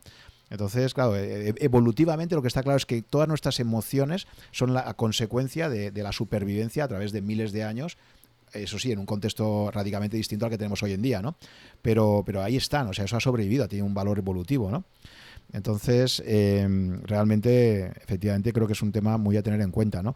Al respecto, ¿qué opinas tú de todo el tema eh, conectado con esto de los empujoncitos que, propone, o Nats, ¿no? que propone Richard Taylor? ¿no? Porque es un poco como decir, oye, nosotros estamos programados de esta forma, vamos a dotarnos de, generar unos incentivos artificiales para que la gente acabe haciendo aquello que aparentemente va a ser bueno para ella, ¿no? Pero claro, eso entra un poco, eh, eh, choca un poco con esto, ¿no? Es decir, oye, si tú de forma natural tienes cierta tendencia a retrasar el visitar al médico por ciertos miedos, etcétera, el dar el empujoncito, eh, es, ¿tú consideras que es algo realmente adecuado o también tiene sus peligros?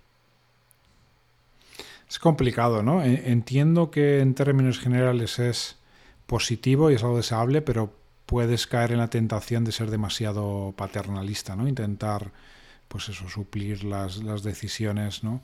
Pero vamos, en el fondo yo, yo, siempre creo que, o sea, tanto hacer como no hacer es tomar una decisión, ¿no? Entonces, si no estás dando ese nudge, pues también estás dando el nudge, si quieres, en el sentido contrario, ¿no? Entonces, siempre estás haciendo algo.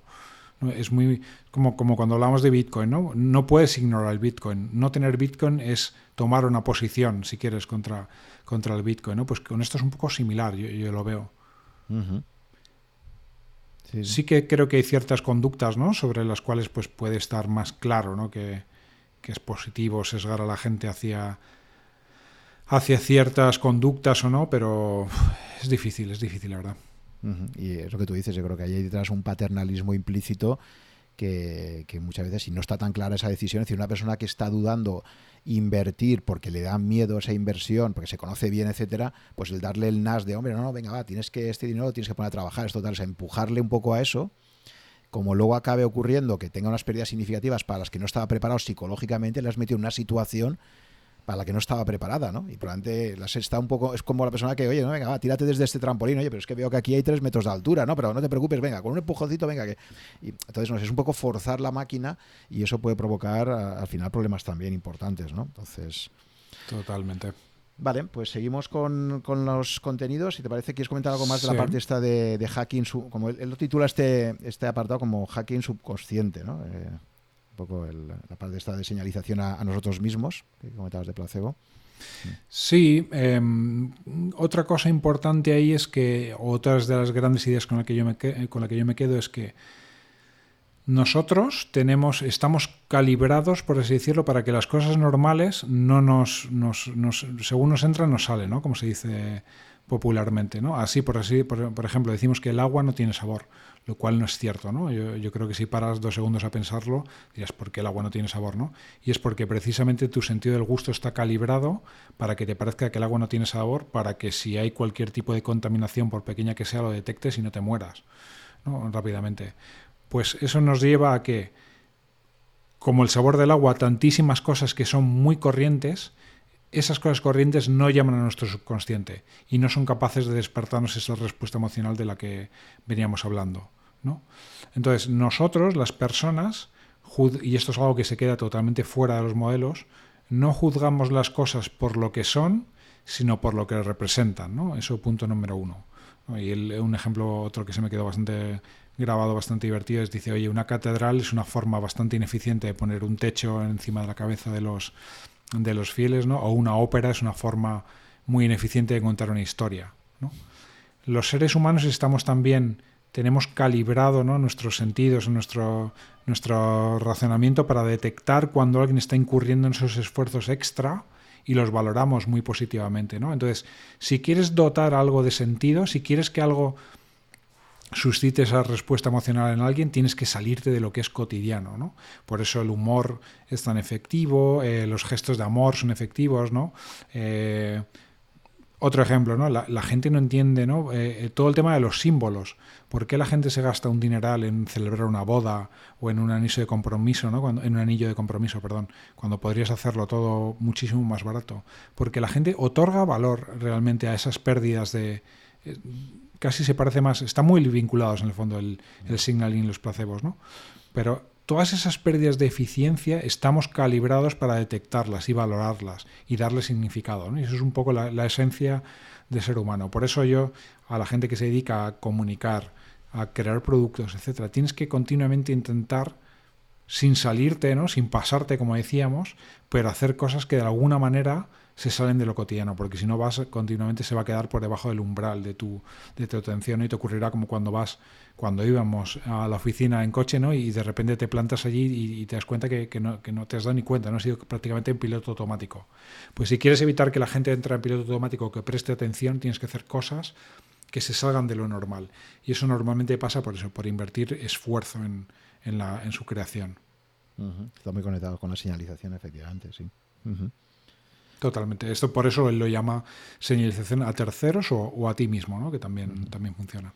Y, también es muy interesante, más viniendo perdón, de, tu trayectoria como ingeniero, es verdad que, que, en las ingenierías y en general en el mundo económico se antepone la eficiencia a, otros valores como la redundancia, por ejemplo, ¿no? Entonces sí que se ve que, claro, los grandes, uno de los grandes peligros de la, de la, de la eficiencia, pues es que eh, es que acaba siendo tan eficiente que genera una enorme fragilidad, ¿no? Entonces también se ve como la evolución nos ha protegido a nosotros, pues a través de la redundancia, ¿no? Todos tenemos la mayor parte de órganos vitales tantos por duplicado y tal, ¿no? Entonces son cosas que también desde un punto de vista muy ingenieril, muy de optimización y de eficiencia, pero a nivel local parece como que lo, recomendable sería esto y, te das cuenta que la redundancia es fundamental. Lo típico que te vas de viaje, llevas todo en el, en el móvil, tu, toda tu información clave y de repente el móvil, por lo que sea, pues, pues pierde, se queda sin batería o tal. Ahí te das cuenta que si no tienes un plan B, si no tienes esa redundancia, pues eh, te la puedes estar jugando, ¿no? Entonces esto es una cosa también que es bastante a veces un poco contraintuitiva o que creo que frente a una versión muy racionalista o, el tipo de educación que recibimos en las universidades, en la cual yo formo parte del ecosistema, eh, incentivamos mucho este valor frente a, otros que, están ahí y tienen un valor evolutivo. ¿eh? 100%. Yo, yo creo que todos los que hemos estudiado ingeniería tenemos ese, somos quizás nos sentimos muy cómodos en ese plano más racional y este emocional nos cuesta mucho.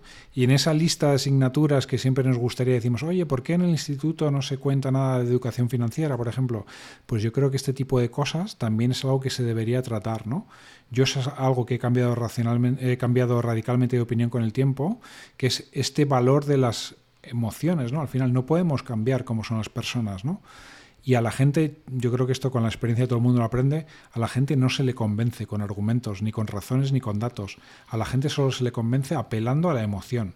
El problema de eso, ¿no? Tiene el lado B de todo eso es que se puede apelar, como hacen los políticos, al miedo, a la ira, al enfrentamiento al contrario, ¿no? Pero también se pueden apelar a las emociones de forma positiva, ¿no? A la colaboración, a la ilusión, a un proyecto común, etcétera, etcétera.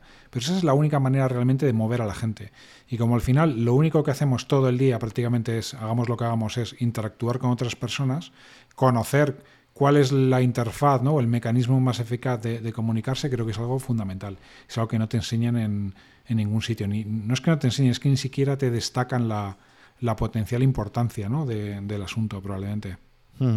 el, concepto de este valor subjetivo tan propio de la, de la, escuela austriaca va un poco en esta línea y es uno de los grandes debates que hay con respecto a Bitcoin, por ejemplo. ¿no? Hay mucha gente que habla de, no, es que Bitcoin eh, así como el oro tiene un uso industrial, pues Bitcoin no lo tiene. Entonces, ¿cuál es el valor intrínseco de Bitcoin? Es decir, vamos a ver, pero si todo tiene un valor subjetivo, ¿no? Y creo que en este libro lo, insiste mucho en esto. Entonces, si para muchas personas el acumular Bitcoins porque lo consideran radicalmente escaso, les aporta eh, ese valor subjetivo, eso es lo que realmente estás valorando ahí, ¿no? Entonces es curioso como en algunas cosas se busca esa objetividad, es decir, esto no tiene valor porque no tenga cierto uso industrial, y para otras cosas todos entendemos que es mucho que vamos a pagar por un vaso de agua. Si estás en, medio del desierto muerto de sed vas a pagar vas a estar dispuesto a pagar muchísimo más por un vaso de agua que por un vaso de whisky no entonces eh, eh, ¿por qué ahí sí que lo ve todo el mundo en el plano económico y en cosas como por ejemplo las criptomonedas esto cuesta tanto de, que mucha gente lo asuma no es curioso Total, eso es un poco la tesis de Sapiens, que seguro que has leído, ¿no? Al final, también muy ligado con lo que, con el tema que nos trata, que tratamos hoy, es los humanos para colaborar. O uno de los mecanismos que hemos empleado para colaborar con extraños es la creencia en, ideas comunes, muchas veces de ellas eh, inventadas, ¿no? Ejemplos, la religión, ejemplos, el dinero, ejemplo, los estados-nación, ¿Qué, es, ¿qué, es, la idea de España? ¿Qué es España? ¿no? España es una idea abstracta que no existe en ningún lado, pero en la cual, si muchas personas creen en ella, son capaces de colaborar mejor. ¿no? En las religiones, bueno, quitando, no quiero tampoco meterme en, en otro charco, pero el mero hecho de que dos personas crean en el mismo Dios, exista ese Dios o no, Va, va, a fomentar la colaboración entre esas personas, ¿no? O sea, existe, cuando hay esa confluencia de intereses, de pensamientos, de, creencias, se genera, se genera valor muchísimas veces, ¿no? Y el dinero, mm, ¿cómo puedes creer en el dinero fiat, ¿no? Y, no creer en el Bitcoin, es que no, eh, se me escapa eh, ese paso, por ejemplo, ¿no? Sí, bueno, el dinero fiat tiene una gran ventaja y es que, te imponen los gobernantes, que te obligan a pagar impuestos con ellos. ¿no? O sea, históricamente el dinero eh, casi, de hecho se, dice que los primeros registros que hay de escritura están relacionados con los impuestos. ¿no? Entonces, claro, ahí tiene el monopolio que tiene los estados es precisamente que te, te, van a cobrar en ese, en ese dinero y tienes que tenerlo sí o sí para poder pagar los impuestos. ¿no? Es la primera forma de coacción que existe. Pero efectivamente, yo creo que toda la parte esta subjetiva del valor es una cosa que es mal entendida en general, que muchas escuelas de economía tampoco se acaba de, explicar claramente. Hay quizás, ya digo, la escuela austriaca de economía, yo creo que sí que ha sido muy diferencial siempre en esto. Y es curioso como en algunos ámbitos cuesta tanto de, que se asuma y en otros se ve con la mayor naturalidad, ¿no? Por eso, ¿no? Y tú, eres, eh, de hecho, eres profesor de economía, ¿verdad? Si no me equivoco. Por eso, tal y como yo lo veo, a lo mejor estoy equivocadísimo, en general toda la microeconomía es muy útil y muy verdadera y toda la macro es bastante bullshit, ¿no? Porque la macro es precisamente la que intenta crear estos modelos muy abstractos, muy en los cuales no hay contexto, etcétera, etcétera, y que es cuando las cosas patinan. Sin embargo, la micro en general suele funcionar mejor, ¿no? Aunque efectivamente, por ejemplo, otra de las cosas que dice Rory eh, para alentarnos a ser creativos es para un economista, ¿quieres vender más de algo? ¿Qué hay que hacer? Bajar el precio. No, es, la respuesta de, libre texto que te da un economista, cuando muchas veces, a lo mejor para vender algo lo que hay que hacer es subir el precio. ¿no? que sería lo contrario de lo que te dice el manual, ¿no? Bueno, sé que la economía, que los economistas también contempláis los bienes, eh, no sé cómo se llama, ¿no? Veblen o Geblen o sí. no sé. Sí, sí, Y, aparte, y, aparte, que esto no solo ha pasado con Red Bull, sino que es que yo conozco experiencias de primera mano, yo soy de la, de la zona de Alcoy, conozco una empresa que se dedicaba a la perfumería que hizo exactamente eso. Tenía un perfume que había sacado, no le funcionaba en el mercado, y tomaron dos decisiones. Una, duplicar el precio y reducir a la mitad la cantidad. Y empezó a funcionar. O sea, es lo que estamos diciendo, es decir, es absolutamente, desde el punto de vista de, de, valor objetivo, ¿no? Pues es más caro y es menos cantidad, pero claro, para según qué cierto tipo de cosas, para un perfume, tú estás buscando una exclusividad. No estás buscando comprarlo a granel ahí al por mayor, ¿no? Entonces, eso efectivamente actúa. Eh, o el mismo aceite, tú puedes coger un aceite de oliva partiendo de una calidad adecuada, pero tú lo metes en un recipiente más pequeño, con una presentación, etcétera, que es lo que ha sido, por ejemplo, Apple ha sido siempre una, eh, ha sido unos maestros también del, del, packaging, ¿no? De cómo, o sea, tú un producto de Apple, la experiencia de compra la tienes ya con la recepción de, del producto, ¿no? Y cómo lo vas abriendo y lo vas experimentando, etcétera, efectivamente. Entonces ahí hay una serie de reglas, que es lo que tú comentabas antes. Aunque sepamos que funcionan, no puedes evitar que, actúen. Eso hay un fenómeno de percepción muy típico que es el de la luna, ¿no? Que es un acuerdo que me lo explicaban hace muchos años y me decía, mira, tú es que la luna en el horizonte la ves mucho más grande por esto y por esto. Lo intentarás racionalizar, pero tus ojos, tu proceso de, visualización, no puede evitar que veas en el horizonte la luna mucho más grande que cuando está en la parte alta del cielo, ¿no? Entonces tú puedes entender tu mecanismo, pero no puedes no puedes sustraerte a él. O sea, entonces es una situación un poco paradójica, ¿no? O sea, sabes que estás siendo víctima de tu percepción, pero no la puedes evitar, ¿no? Entonces... Totalmente, es como las ilusiones ópticas, ¿no? Que por mucho que sepas, no, no puedes evitar caer en ellas, porque es que no, no funcionamos de otra manera. Oye, si quieres entramos en el siguiente, que, que, creo que es importantísimo además, que es el tema del satisficing, ¿vale? Que, que llama. Pues básicamente lo que, lo que viene a decir Rory es que los humanos, ¿no? en los modelos económicos, como, como bien decíamos, está el, Homo economicus, ¿no? aquel que tiene toda la información, la procesa toda perfectamente, no hay incertidumbre, entonces toma la decisión racional, que es la que maximiza eh, pues su bienestar económico, ¿no? por, así decirlo. Sin embargo, la realidad es todo lo contrario. Y un poco, si quieres, el sistema educativo también nos lleva en esa dirección. Nos enseñan durante todo, mientras estamos en la escuela, en el instituto y la universidad, a resolver un montón de problemas en los cuales pues entrañan cierta dificultad de cálculo, pero tú siempre tienes en el fondo el enunciado todas las variables y no, suele haber incertidumbre, ¿no? Sino que es, bueno, es relativamente difícil de, calcular. Em, pero, y, es a lo que te enseñan. Sin embargo, la, vida es todo lo contrario, ¿no? La vida, la vida real, tanto en las empresas como, como la vida cotidiana, es enfrentarnos continuamente a problemas, más o menos grandes, sobre los cuales ni tenemos toda la información y siempre hay incertidumbre, además, ¿no? otro ejemplo que utiliza recurrentemente a lo largo del libro. Eh, el GPS sabe perfectamente cuál es, sobre el papel, en el mapa, ¿no? cuál es la ruta más corta entre A y B sin embargo, tú muchas veces conscientemente eliges eh, otra ruta diferente a la que te marca el GPS. ¿Por qué? Porque estás considerando otras variables que el modelo que, emplea el GPS no, no, está recogiendo. ¿no? Una de ellas, pues que tú sabes que hay obras y que eso todavía no está actualizado en el sistema y que vas a encontrarte un atasco de narices.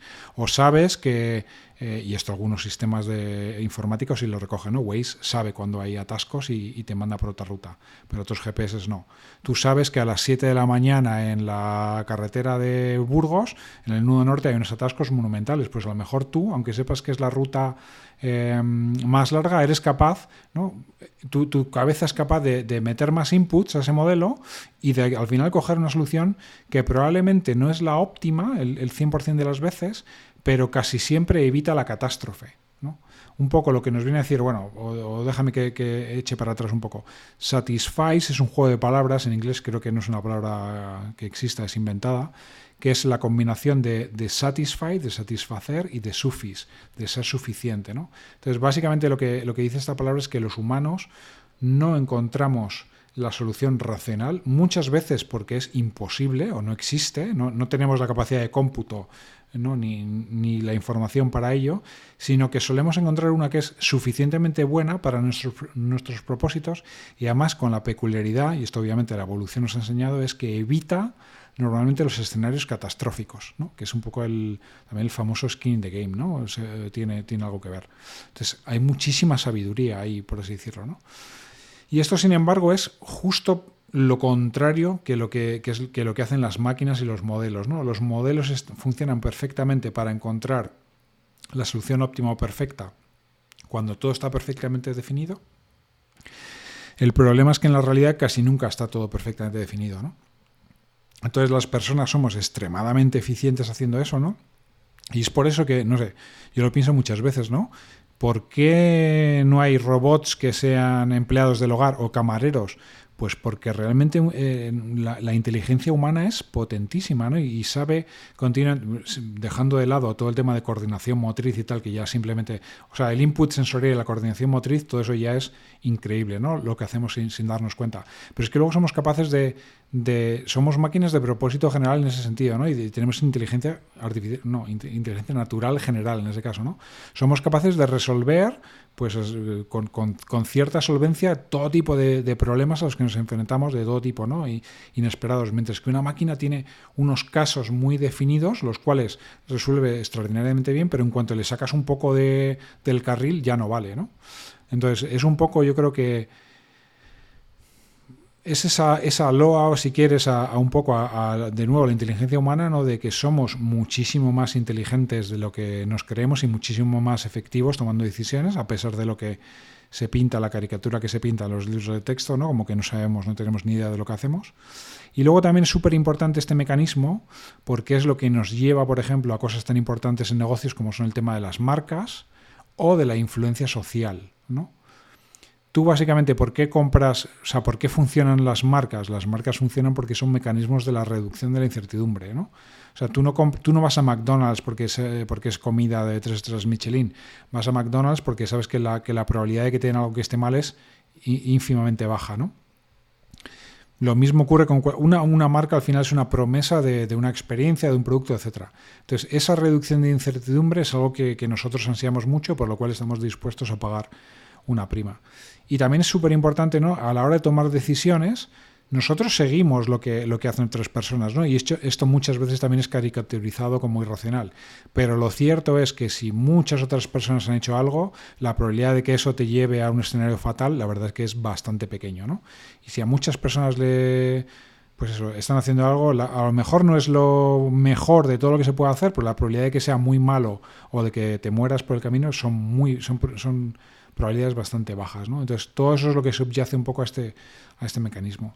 Y eso me lleva a otra cosa súper importante ¿no? en, en, mi campo y creo que en muchos otros, y a lo mejor en otros campos es un poquito más desconocido, que es todo el tema de las distribuciones eh, del éxito. ¿no?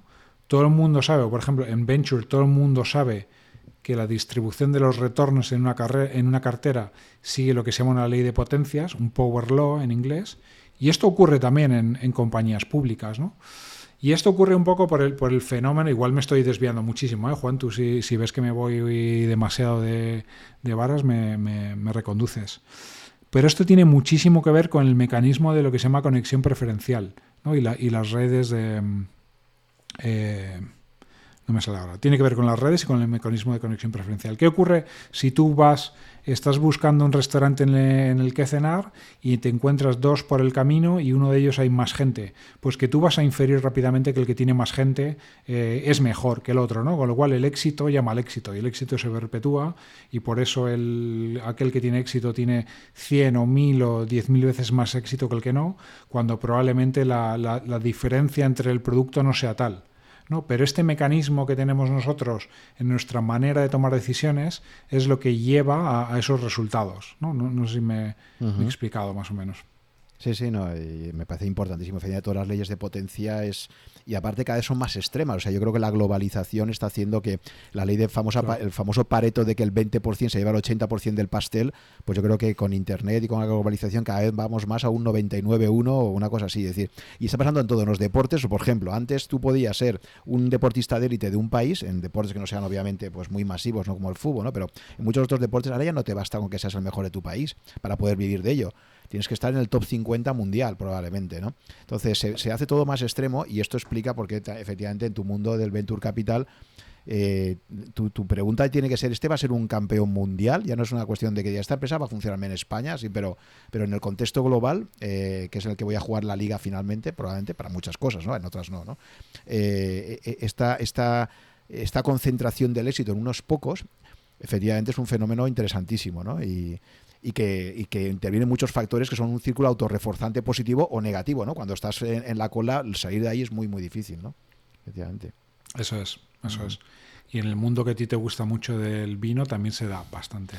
Sí, sí, y conectado con la señalización y todo esto. Es decir, que mucha gente va a un restaurante y, y, se pide un vino para señalizar también, obviamente. O sea, por eso se dice que hay dos tipos de consumidores, ¿no? Pero hay un consumidor que el, que el vino que va a pedir siempre es el, penúltimo más barato, ¿no? El segundo más barato. Casi nadie pide siempre el más barato de la carta porque puede parecer que estás buscando demasiado, siendo demasiado low cost, ¿de acuerdo? Y en cambio, una comida de negocio a veces pasa lo contrario, ¿no? Voy a pedir el más caro de la carta, uno de los más caros, pero para señalizar que, tengo dinero o que estoy apostando mucho por esta relación profesional, etcétera, ¿no? Entonces, ahí interviene todo esto, ¿no?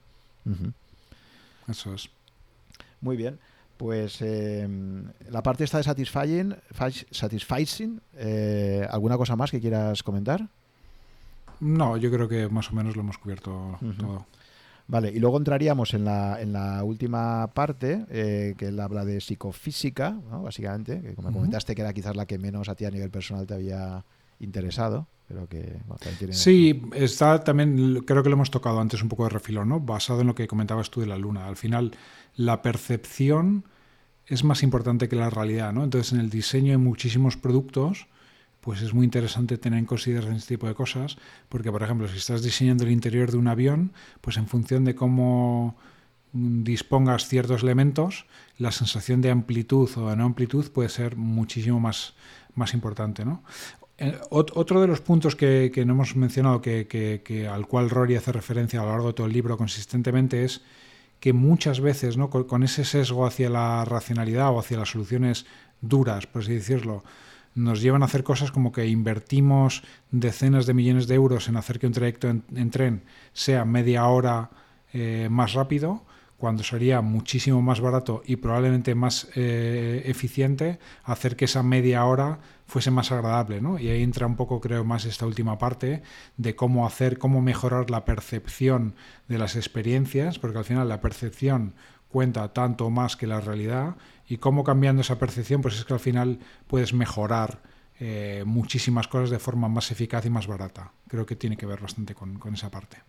Sí, recuerdo al respecto. No sé si has leído el libro de Dan Ariely, que es también un gran especialista en estudiar todas estas cosas, ¿no? Es un profesor americano que, tiene un libro, tiene varios libros apasionantes, ¿no? Eh, pero, precisamente hablaba de cómo se montaban las experiencias en un crucero, porque una cosa que se ha visto y, él, lo vio, él también tuvo, se tuvo quemaduras muy, muy graves eh, cuando estaba haciendo la mil en Israel y, y, estuvo con un tratamiento, ¿no? Entonces descubrió cosas muy interesantes como que, por ejemplo, lo que más recordamos en cualquier interacción siempre en una experiencia de una cura médica o simplemente en una reunión con alguien es el principio y el final, ¿no?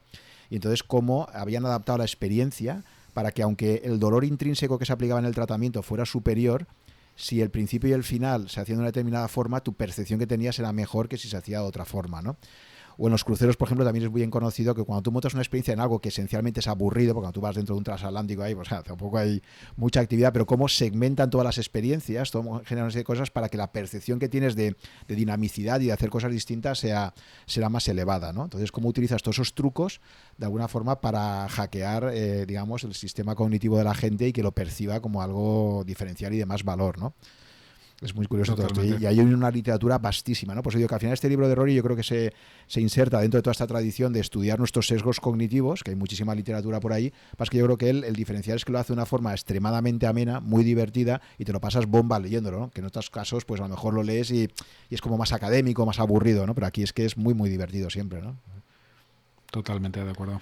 Y entonces, pues... Eh, al final un poco yo creo que la conclusión es esta, ¿no? Que, la parte contraintuitiva tiene, tiene un, impacto enorme y, a través de ejemplos, por ejemplo, también otro, hay, un par de casos por ahí que es que hay tantas anécdotas para contar que, podríamos estar ahí continuamente, ¿no? Pero por ejemplo, si quieres comentar, eh, él explica por qué ¿por qué no interesa a un restaurante de cierta calidad poner las fotografías de los platos? ¿no? O sea, que eso también es una, una realidad empírica que se da mucho. ¿no? Quizás a lo mejor no es, no es, lo mismo en Japón, por ejemplo, sí que es verdad que ahí te ponen los platos y hasta ahí toda una industria para presentarte el plato, ¿no? pero por lo menos en Occidente, si tú eres un restaurante que quieres apostar por comida de calidad, no es buena idea poner fotografías, ¿no? por ejemplo.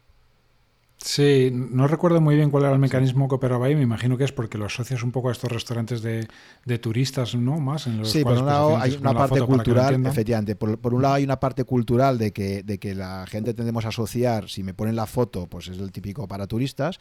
Por otro lado hay también una gestión de expectativas. Es decir, si tú haces una fotografía excelente de un plato, tú ya estás esperando que como mínimo el plato que te llegue sea igual de bonito y de bien presentado que es. Entonces es como la, gestión de expectativas siempre es importantísima, ¿no? O sea, que super, que es una cosa que siempre ha manejado brutalmente Amazon, por ejemplo, ¿no? Eh, yo creo que es siempre ha sido para, oye, entrega eh, cuatro días, ¿no? Y luego te lo entregaban en dos y decías, fantástico, ¿no? Y no lo, típicamente español esto de esto lo tienes para mañana, ¿no? Y luego son tres días. O sea, al final el plazo objetivo es el mismo, pero esa gestión de expectativas es importantísimo hacerlo bien. Y no sé por qué tenemos siempre esa mala costumbre de, de prometer cosas que no podemos cumplir cumplir, ¿no? Cuando acabas provocando. Entonces él, comenta eso, que, eh, que, no está bien estudiado, no se sabe muy bien por qué, pero quizás una de las causas también sea esta, ¿no? Además de que se asocia con, y sea que, que tu gestión de las expectativas con una foto excelentemente iluminada de un plato y tal, pues no, no sea tan buena, ¿no? Eh, sí, ese capítulo es divertidísimo de cómo también está demostrado que en las cartas, si pones muchos adjetivos a los, a los ingredientes, a los platos, también te saben mejor. O, como si le pones una denominación de origen a bacalao, si en vez de decir bacalao dices bacalao del Mar del Norte, eh, ya automáticamente te, sabe mejor. ¿no? Entiendo en ese caso porque debes pensar que es más escaso, más difícil de pescar, más... Sí, siempre derivas valor de, la escasez, de lo que están haciendo los demás, etcétera. las denominaciones de origen es un ejemplo clarísimo, ¿no? Es decir, esto es de tal zona, ¿no? Es, eso ya te está arroz del delta del Ebre, ¿no? De tal, ya te está señalizando y lo percibes como algo mucho más escaso que hablar de arroz en general, ¿no? Efectivamente. y, ya te digo, eh, la parte esta también, si quieres, es muy divertida. A mí me hizo muchísima risa eh, el, comentario que le llaman por teléfono un cliente suyo. Le dice, oye, hemos sacado el producto nuevo y esto no está funcionando. Y él les dice, ¿habéis puesto light en, el, en la etiqueta? Y dice, sí. dice, vale, la habéis cagado. O sea, entonces el mecanismo de los consumidores es si algo lleva light, automáticamente se va a asociar como con algo menos sabroso, menos apetitoso, ¿no? Y, paradójicamente entonces decía, pues, pues por ahí habéis metido. Pero fíjate, él tenía la intuición ya esa del, mago del marketing, de, la publicidad, que ya te está diciendo algo que en principio dirá, oye, no, pero si he puesto like precisamente para que se asocie como una comida saludable, baja en calorías, decía, no, la has fastidiado con esto, ¿no? Porque la gente va a asociarlo a un producto que no va a ser tan apetecible, ¿no? Sí, o volviendo a los medicamentos, ¿no? También dice, nadie se creería que un medicamento que cura el cáncer, por decir una barbaridad, lo puedes hacer que sepa fresa, que no tenga contraindicaciones, que no sé qué. Es, un poco como el Red Bull, ¿no? Te esperas algo que sea devastador en cuanto a efectos secundarios, que sepa fatal, que no, si no, si no tu cerebro no, no, lo compila. Que pueda ser verdad eso. Y volviendo al tema de la escasez, también si quieres comentar, si recuerdas la anécdota de las patatas que comenta y de cómo consiguió un rey de, creo que era de Prusia, cómo consigue que, la población, o sea, tenían un problema de escasez de alimentos y querían eh, extender el uso del consumo de patatas, ¿no? Entonces era algo que la población no le gustaba o que no estaba muy aceptado socialmente. Entonces, ¿cómo generan ese concepto de escasez social? Y consiguen que se convierta en algo que a priori era algo que el pueblo, si lo hubieras impuesto diciendo, pues ahora tenéis que tomar dos patatas porque no tenemos más alimentos, etcétera, cómo lo transforman y le dan la vuelta precisamente para convertirlo en algo deseable vinculándolo a la Casa Real, ¿no? Sí, no lo recuerdo todo bien, pero me parece que hacen como una campaña de publicidad, entre comillas, ¿no? mostrando que lo han cultivado en el jardín del palacio y que lo comen ellos, etcétera, etcétera, ¿no? Con lo cual pasa de ser algo que no lo daban ni a los perros a, ser un objeto de... y, no solo eso, y lo conecto con lo de Foro Coches que decía antes, es que lo convierten en algo, o sea, ellos hacen como que esto es lo que está tomando la familia real eh, no sabemos muy bien lo que es, porque es que además no nos dejan que lo veamos, entonces generan esto de, o sea, ya sabes que basta que para alguien le digas, tú no puedes, como dice, ¿cómo que yo no? Pues entonces eh, ellos crean, esa, esa situación donde, y entonces le dicen a los guardias que están ahí, le dicen, tú no te preocupes que cuando venga la gente, si te piden, oye, es que esto que estáis cultivando aquí no sabemos, entonces no os hagáis los duros y al final le pasáis un poco, entonces consiguen crear ese concepto de escasez y de algo que, que solamente toma la élite, y lo convierten en, algo que, la gente quiere utilizar precisamente o consumir por eso. Entonces, pues digo, es justo lo, contrario de, lo que Hay muchísimas cosas, ¿no? Pues, supongo, ¿no? sé cuánta gente le gustará el sushi de verdad o lo comen porque perciben que es algo cool o no sé, o lo mismo con, los, probablemente con muchos licores, ¿no? Si, no fuera por, también por el, aspecto que tienen, ¿no? De, el otro aspecto, digamos, no, no el puramente del sabor, pero, pero también me pregunto cuánta gente lo, los tomaría, ¿no? Si no percibiesen que es algo Caro, raro, escaso, cool, no sé. Sí, sí. Entonces ya digo, es un libro eh, fascinante, súper entretenido. Creo que, cada uno de vosotros que, escuchéis esto mm, le podéis sacar muchísimo partido. La lástima es que no está traducido aún para aquellos que tengáis más complicaciones con, con la lectura en inglés. Pero creo que cada uno, y luego aplicándolo a su ámbito de trabajo, eh, te salen un montón de ideas, ¿no? Entonces no sé si tú, por ejemplo, Samuel, te atreves a comentar alguna, o sea, que, alguna conclusión que tú hayas sacado en, el ámbito tuyo profesional que como consecuencia de este libro creas algún aprendizaje o alguna cosa que, que hayas empezado a... En mi caso ha sido un poco más reforzar algo que sí que está muy extendido en mi mundillo de startups y tal, que es más esa vocación por probar las cosas, más que por teorizar, ¿no? De, y, si quieres, en nuestro proceso de toma de decisión y demás, pues ser muy consciente de eso, ¿no? De, Sí, sí, mira, sí que te lo... Nosotros siempre decimos, parece un cliché, ¿no? Que para nosotros lo importante es invertir en los emprendedores, que el proyecto, a la empresa es menos importante, ¿no? Y esto todavía refuerza más, si quieres, eh, esta creencia, ¿no? De que muchas veces las mejores compañías han, han empezado como ideas que no parecían buenas ideas o ideas que parecían directamente malas ideas y luego han resultado siendo ideas excelentes, ¿no? Siempre pongo el mismo ejemplo, ¿no? Pero Uber, por ejemplo, ¿no? En la, en la versión eh, estadounidense, no la que hay aquí, ¿no? En la que un cualquiera de por la calle puede bajarse la app y, ponerse a hacer viajes con su coche, ¿no? Pues probablemente si, se lo cuentas, hoy voy a hacer una app para que cualquiera realmente pueda hacer de taxista y llevarme, voy a montar en el coche de un extraño y no sé qué me voy a fiar, pues a lo mejor la, la idea no te seduce demasiado, ¿no? Y fíjate luego el éxito que ha tenido y como, como esa tantas otras, ¿no? Es un poco andar en esa, en esa creencia que yo creo que ya está muy arraigada, pero aún más en eso de la importancia de creer en las personas y no tanto intentar juzgar las cosas antes de probarlas. Sí. Y luego, por ejemplo, sí, mira, otra cosa súper súper aterrizada. Em, desde que, y estos otros mensajes que, que, por cierto transmite bastante error en el, en el libro, desde que se ha inventado el marketing digital, muchas empresas están muy obsesionadas en invertir en... Una de las bondades del marketing digital no es que te permite medir rápidamente el impacto de las campañas. ¿no? Invierto uno y rápidamente sé cuánto me cuesta adquirir un cliente, eh, ese tipo de cosas. ¿no? Y por eso la inversión en campañas de branding, inversión en televisión, ese tipo de cosas está mucho más denostada o mucho más dejada de lado por las compañías. ¿no?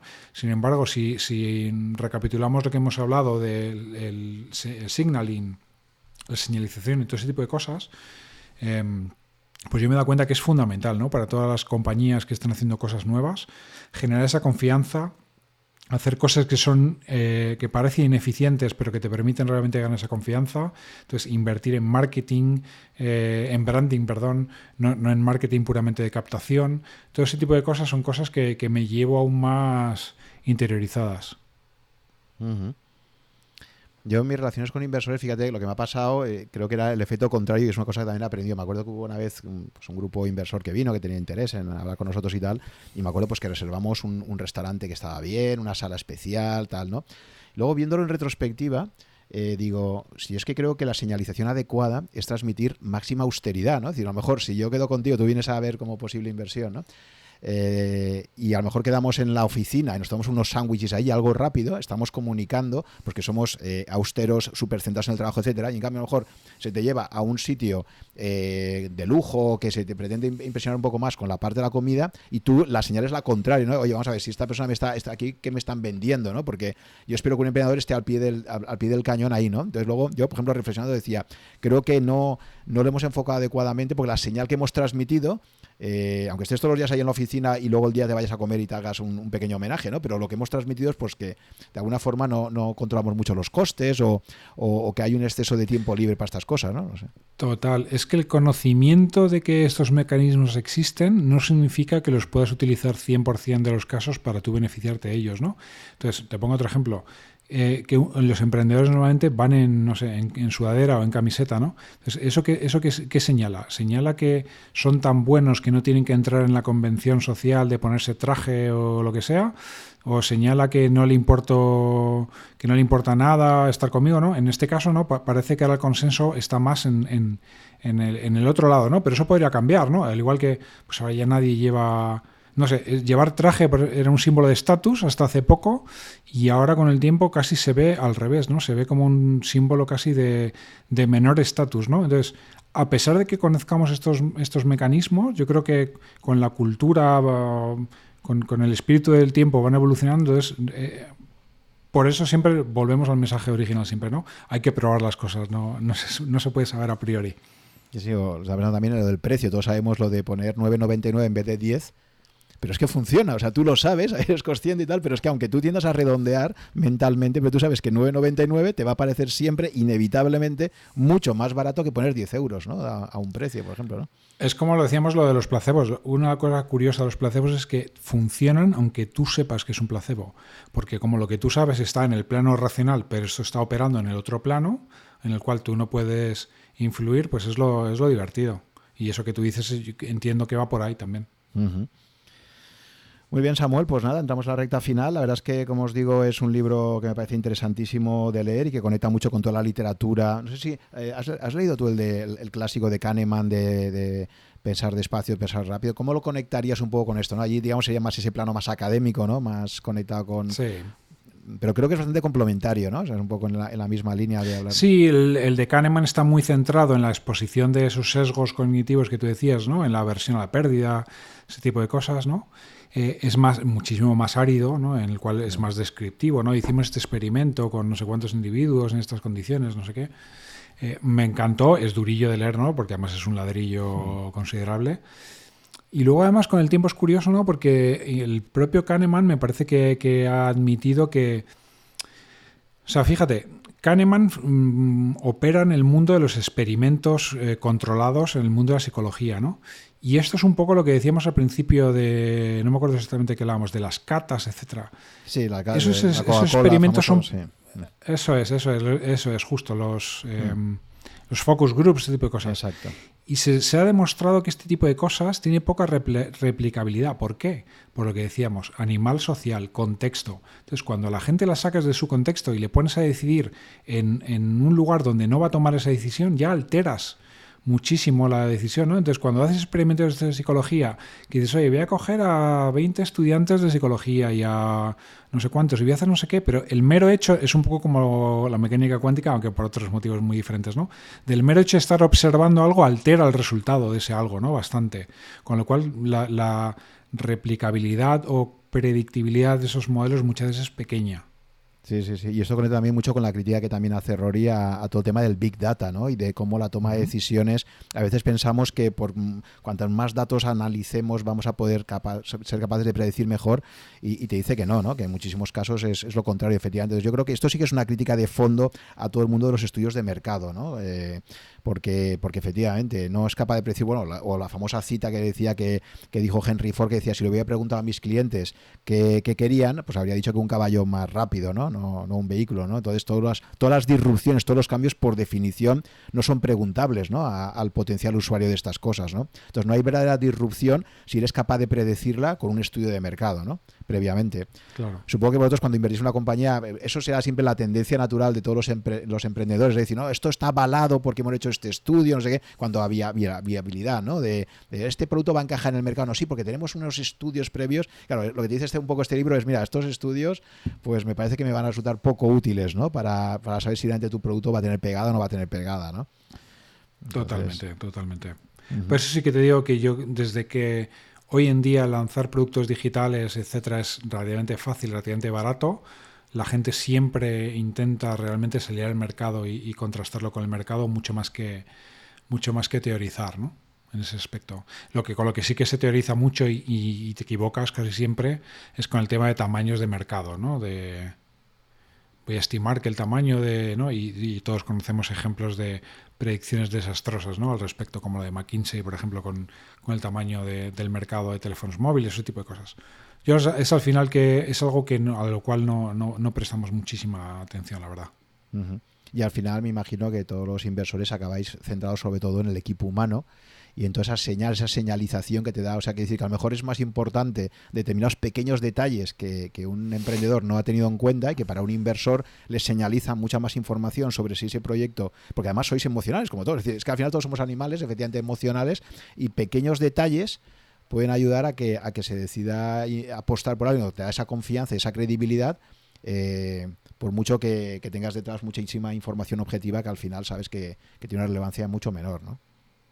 Totalmente. Pero siempre, por, en línea de lo que dices, siempre animamos a los emprendedores a que no solamente cuando hablan con otros inversores más adelante, a que los datos están muy bien y son muy importantes, pero la historia que acompaña a los datos es tan o más importante que, los propios datos, ¿no?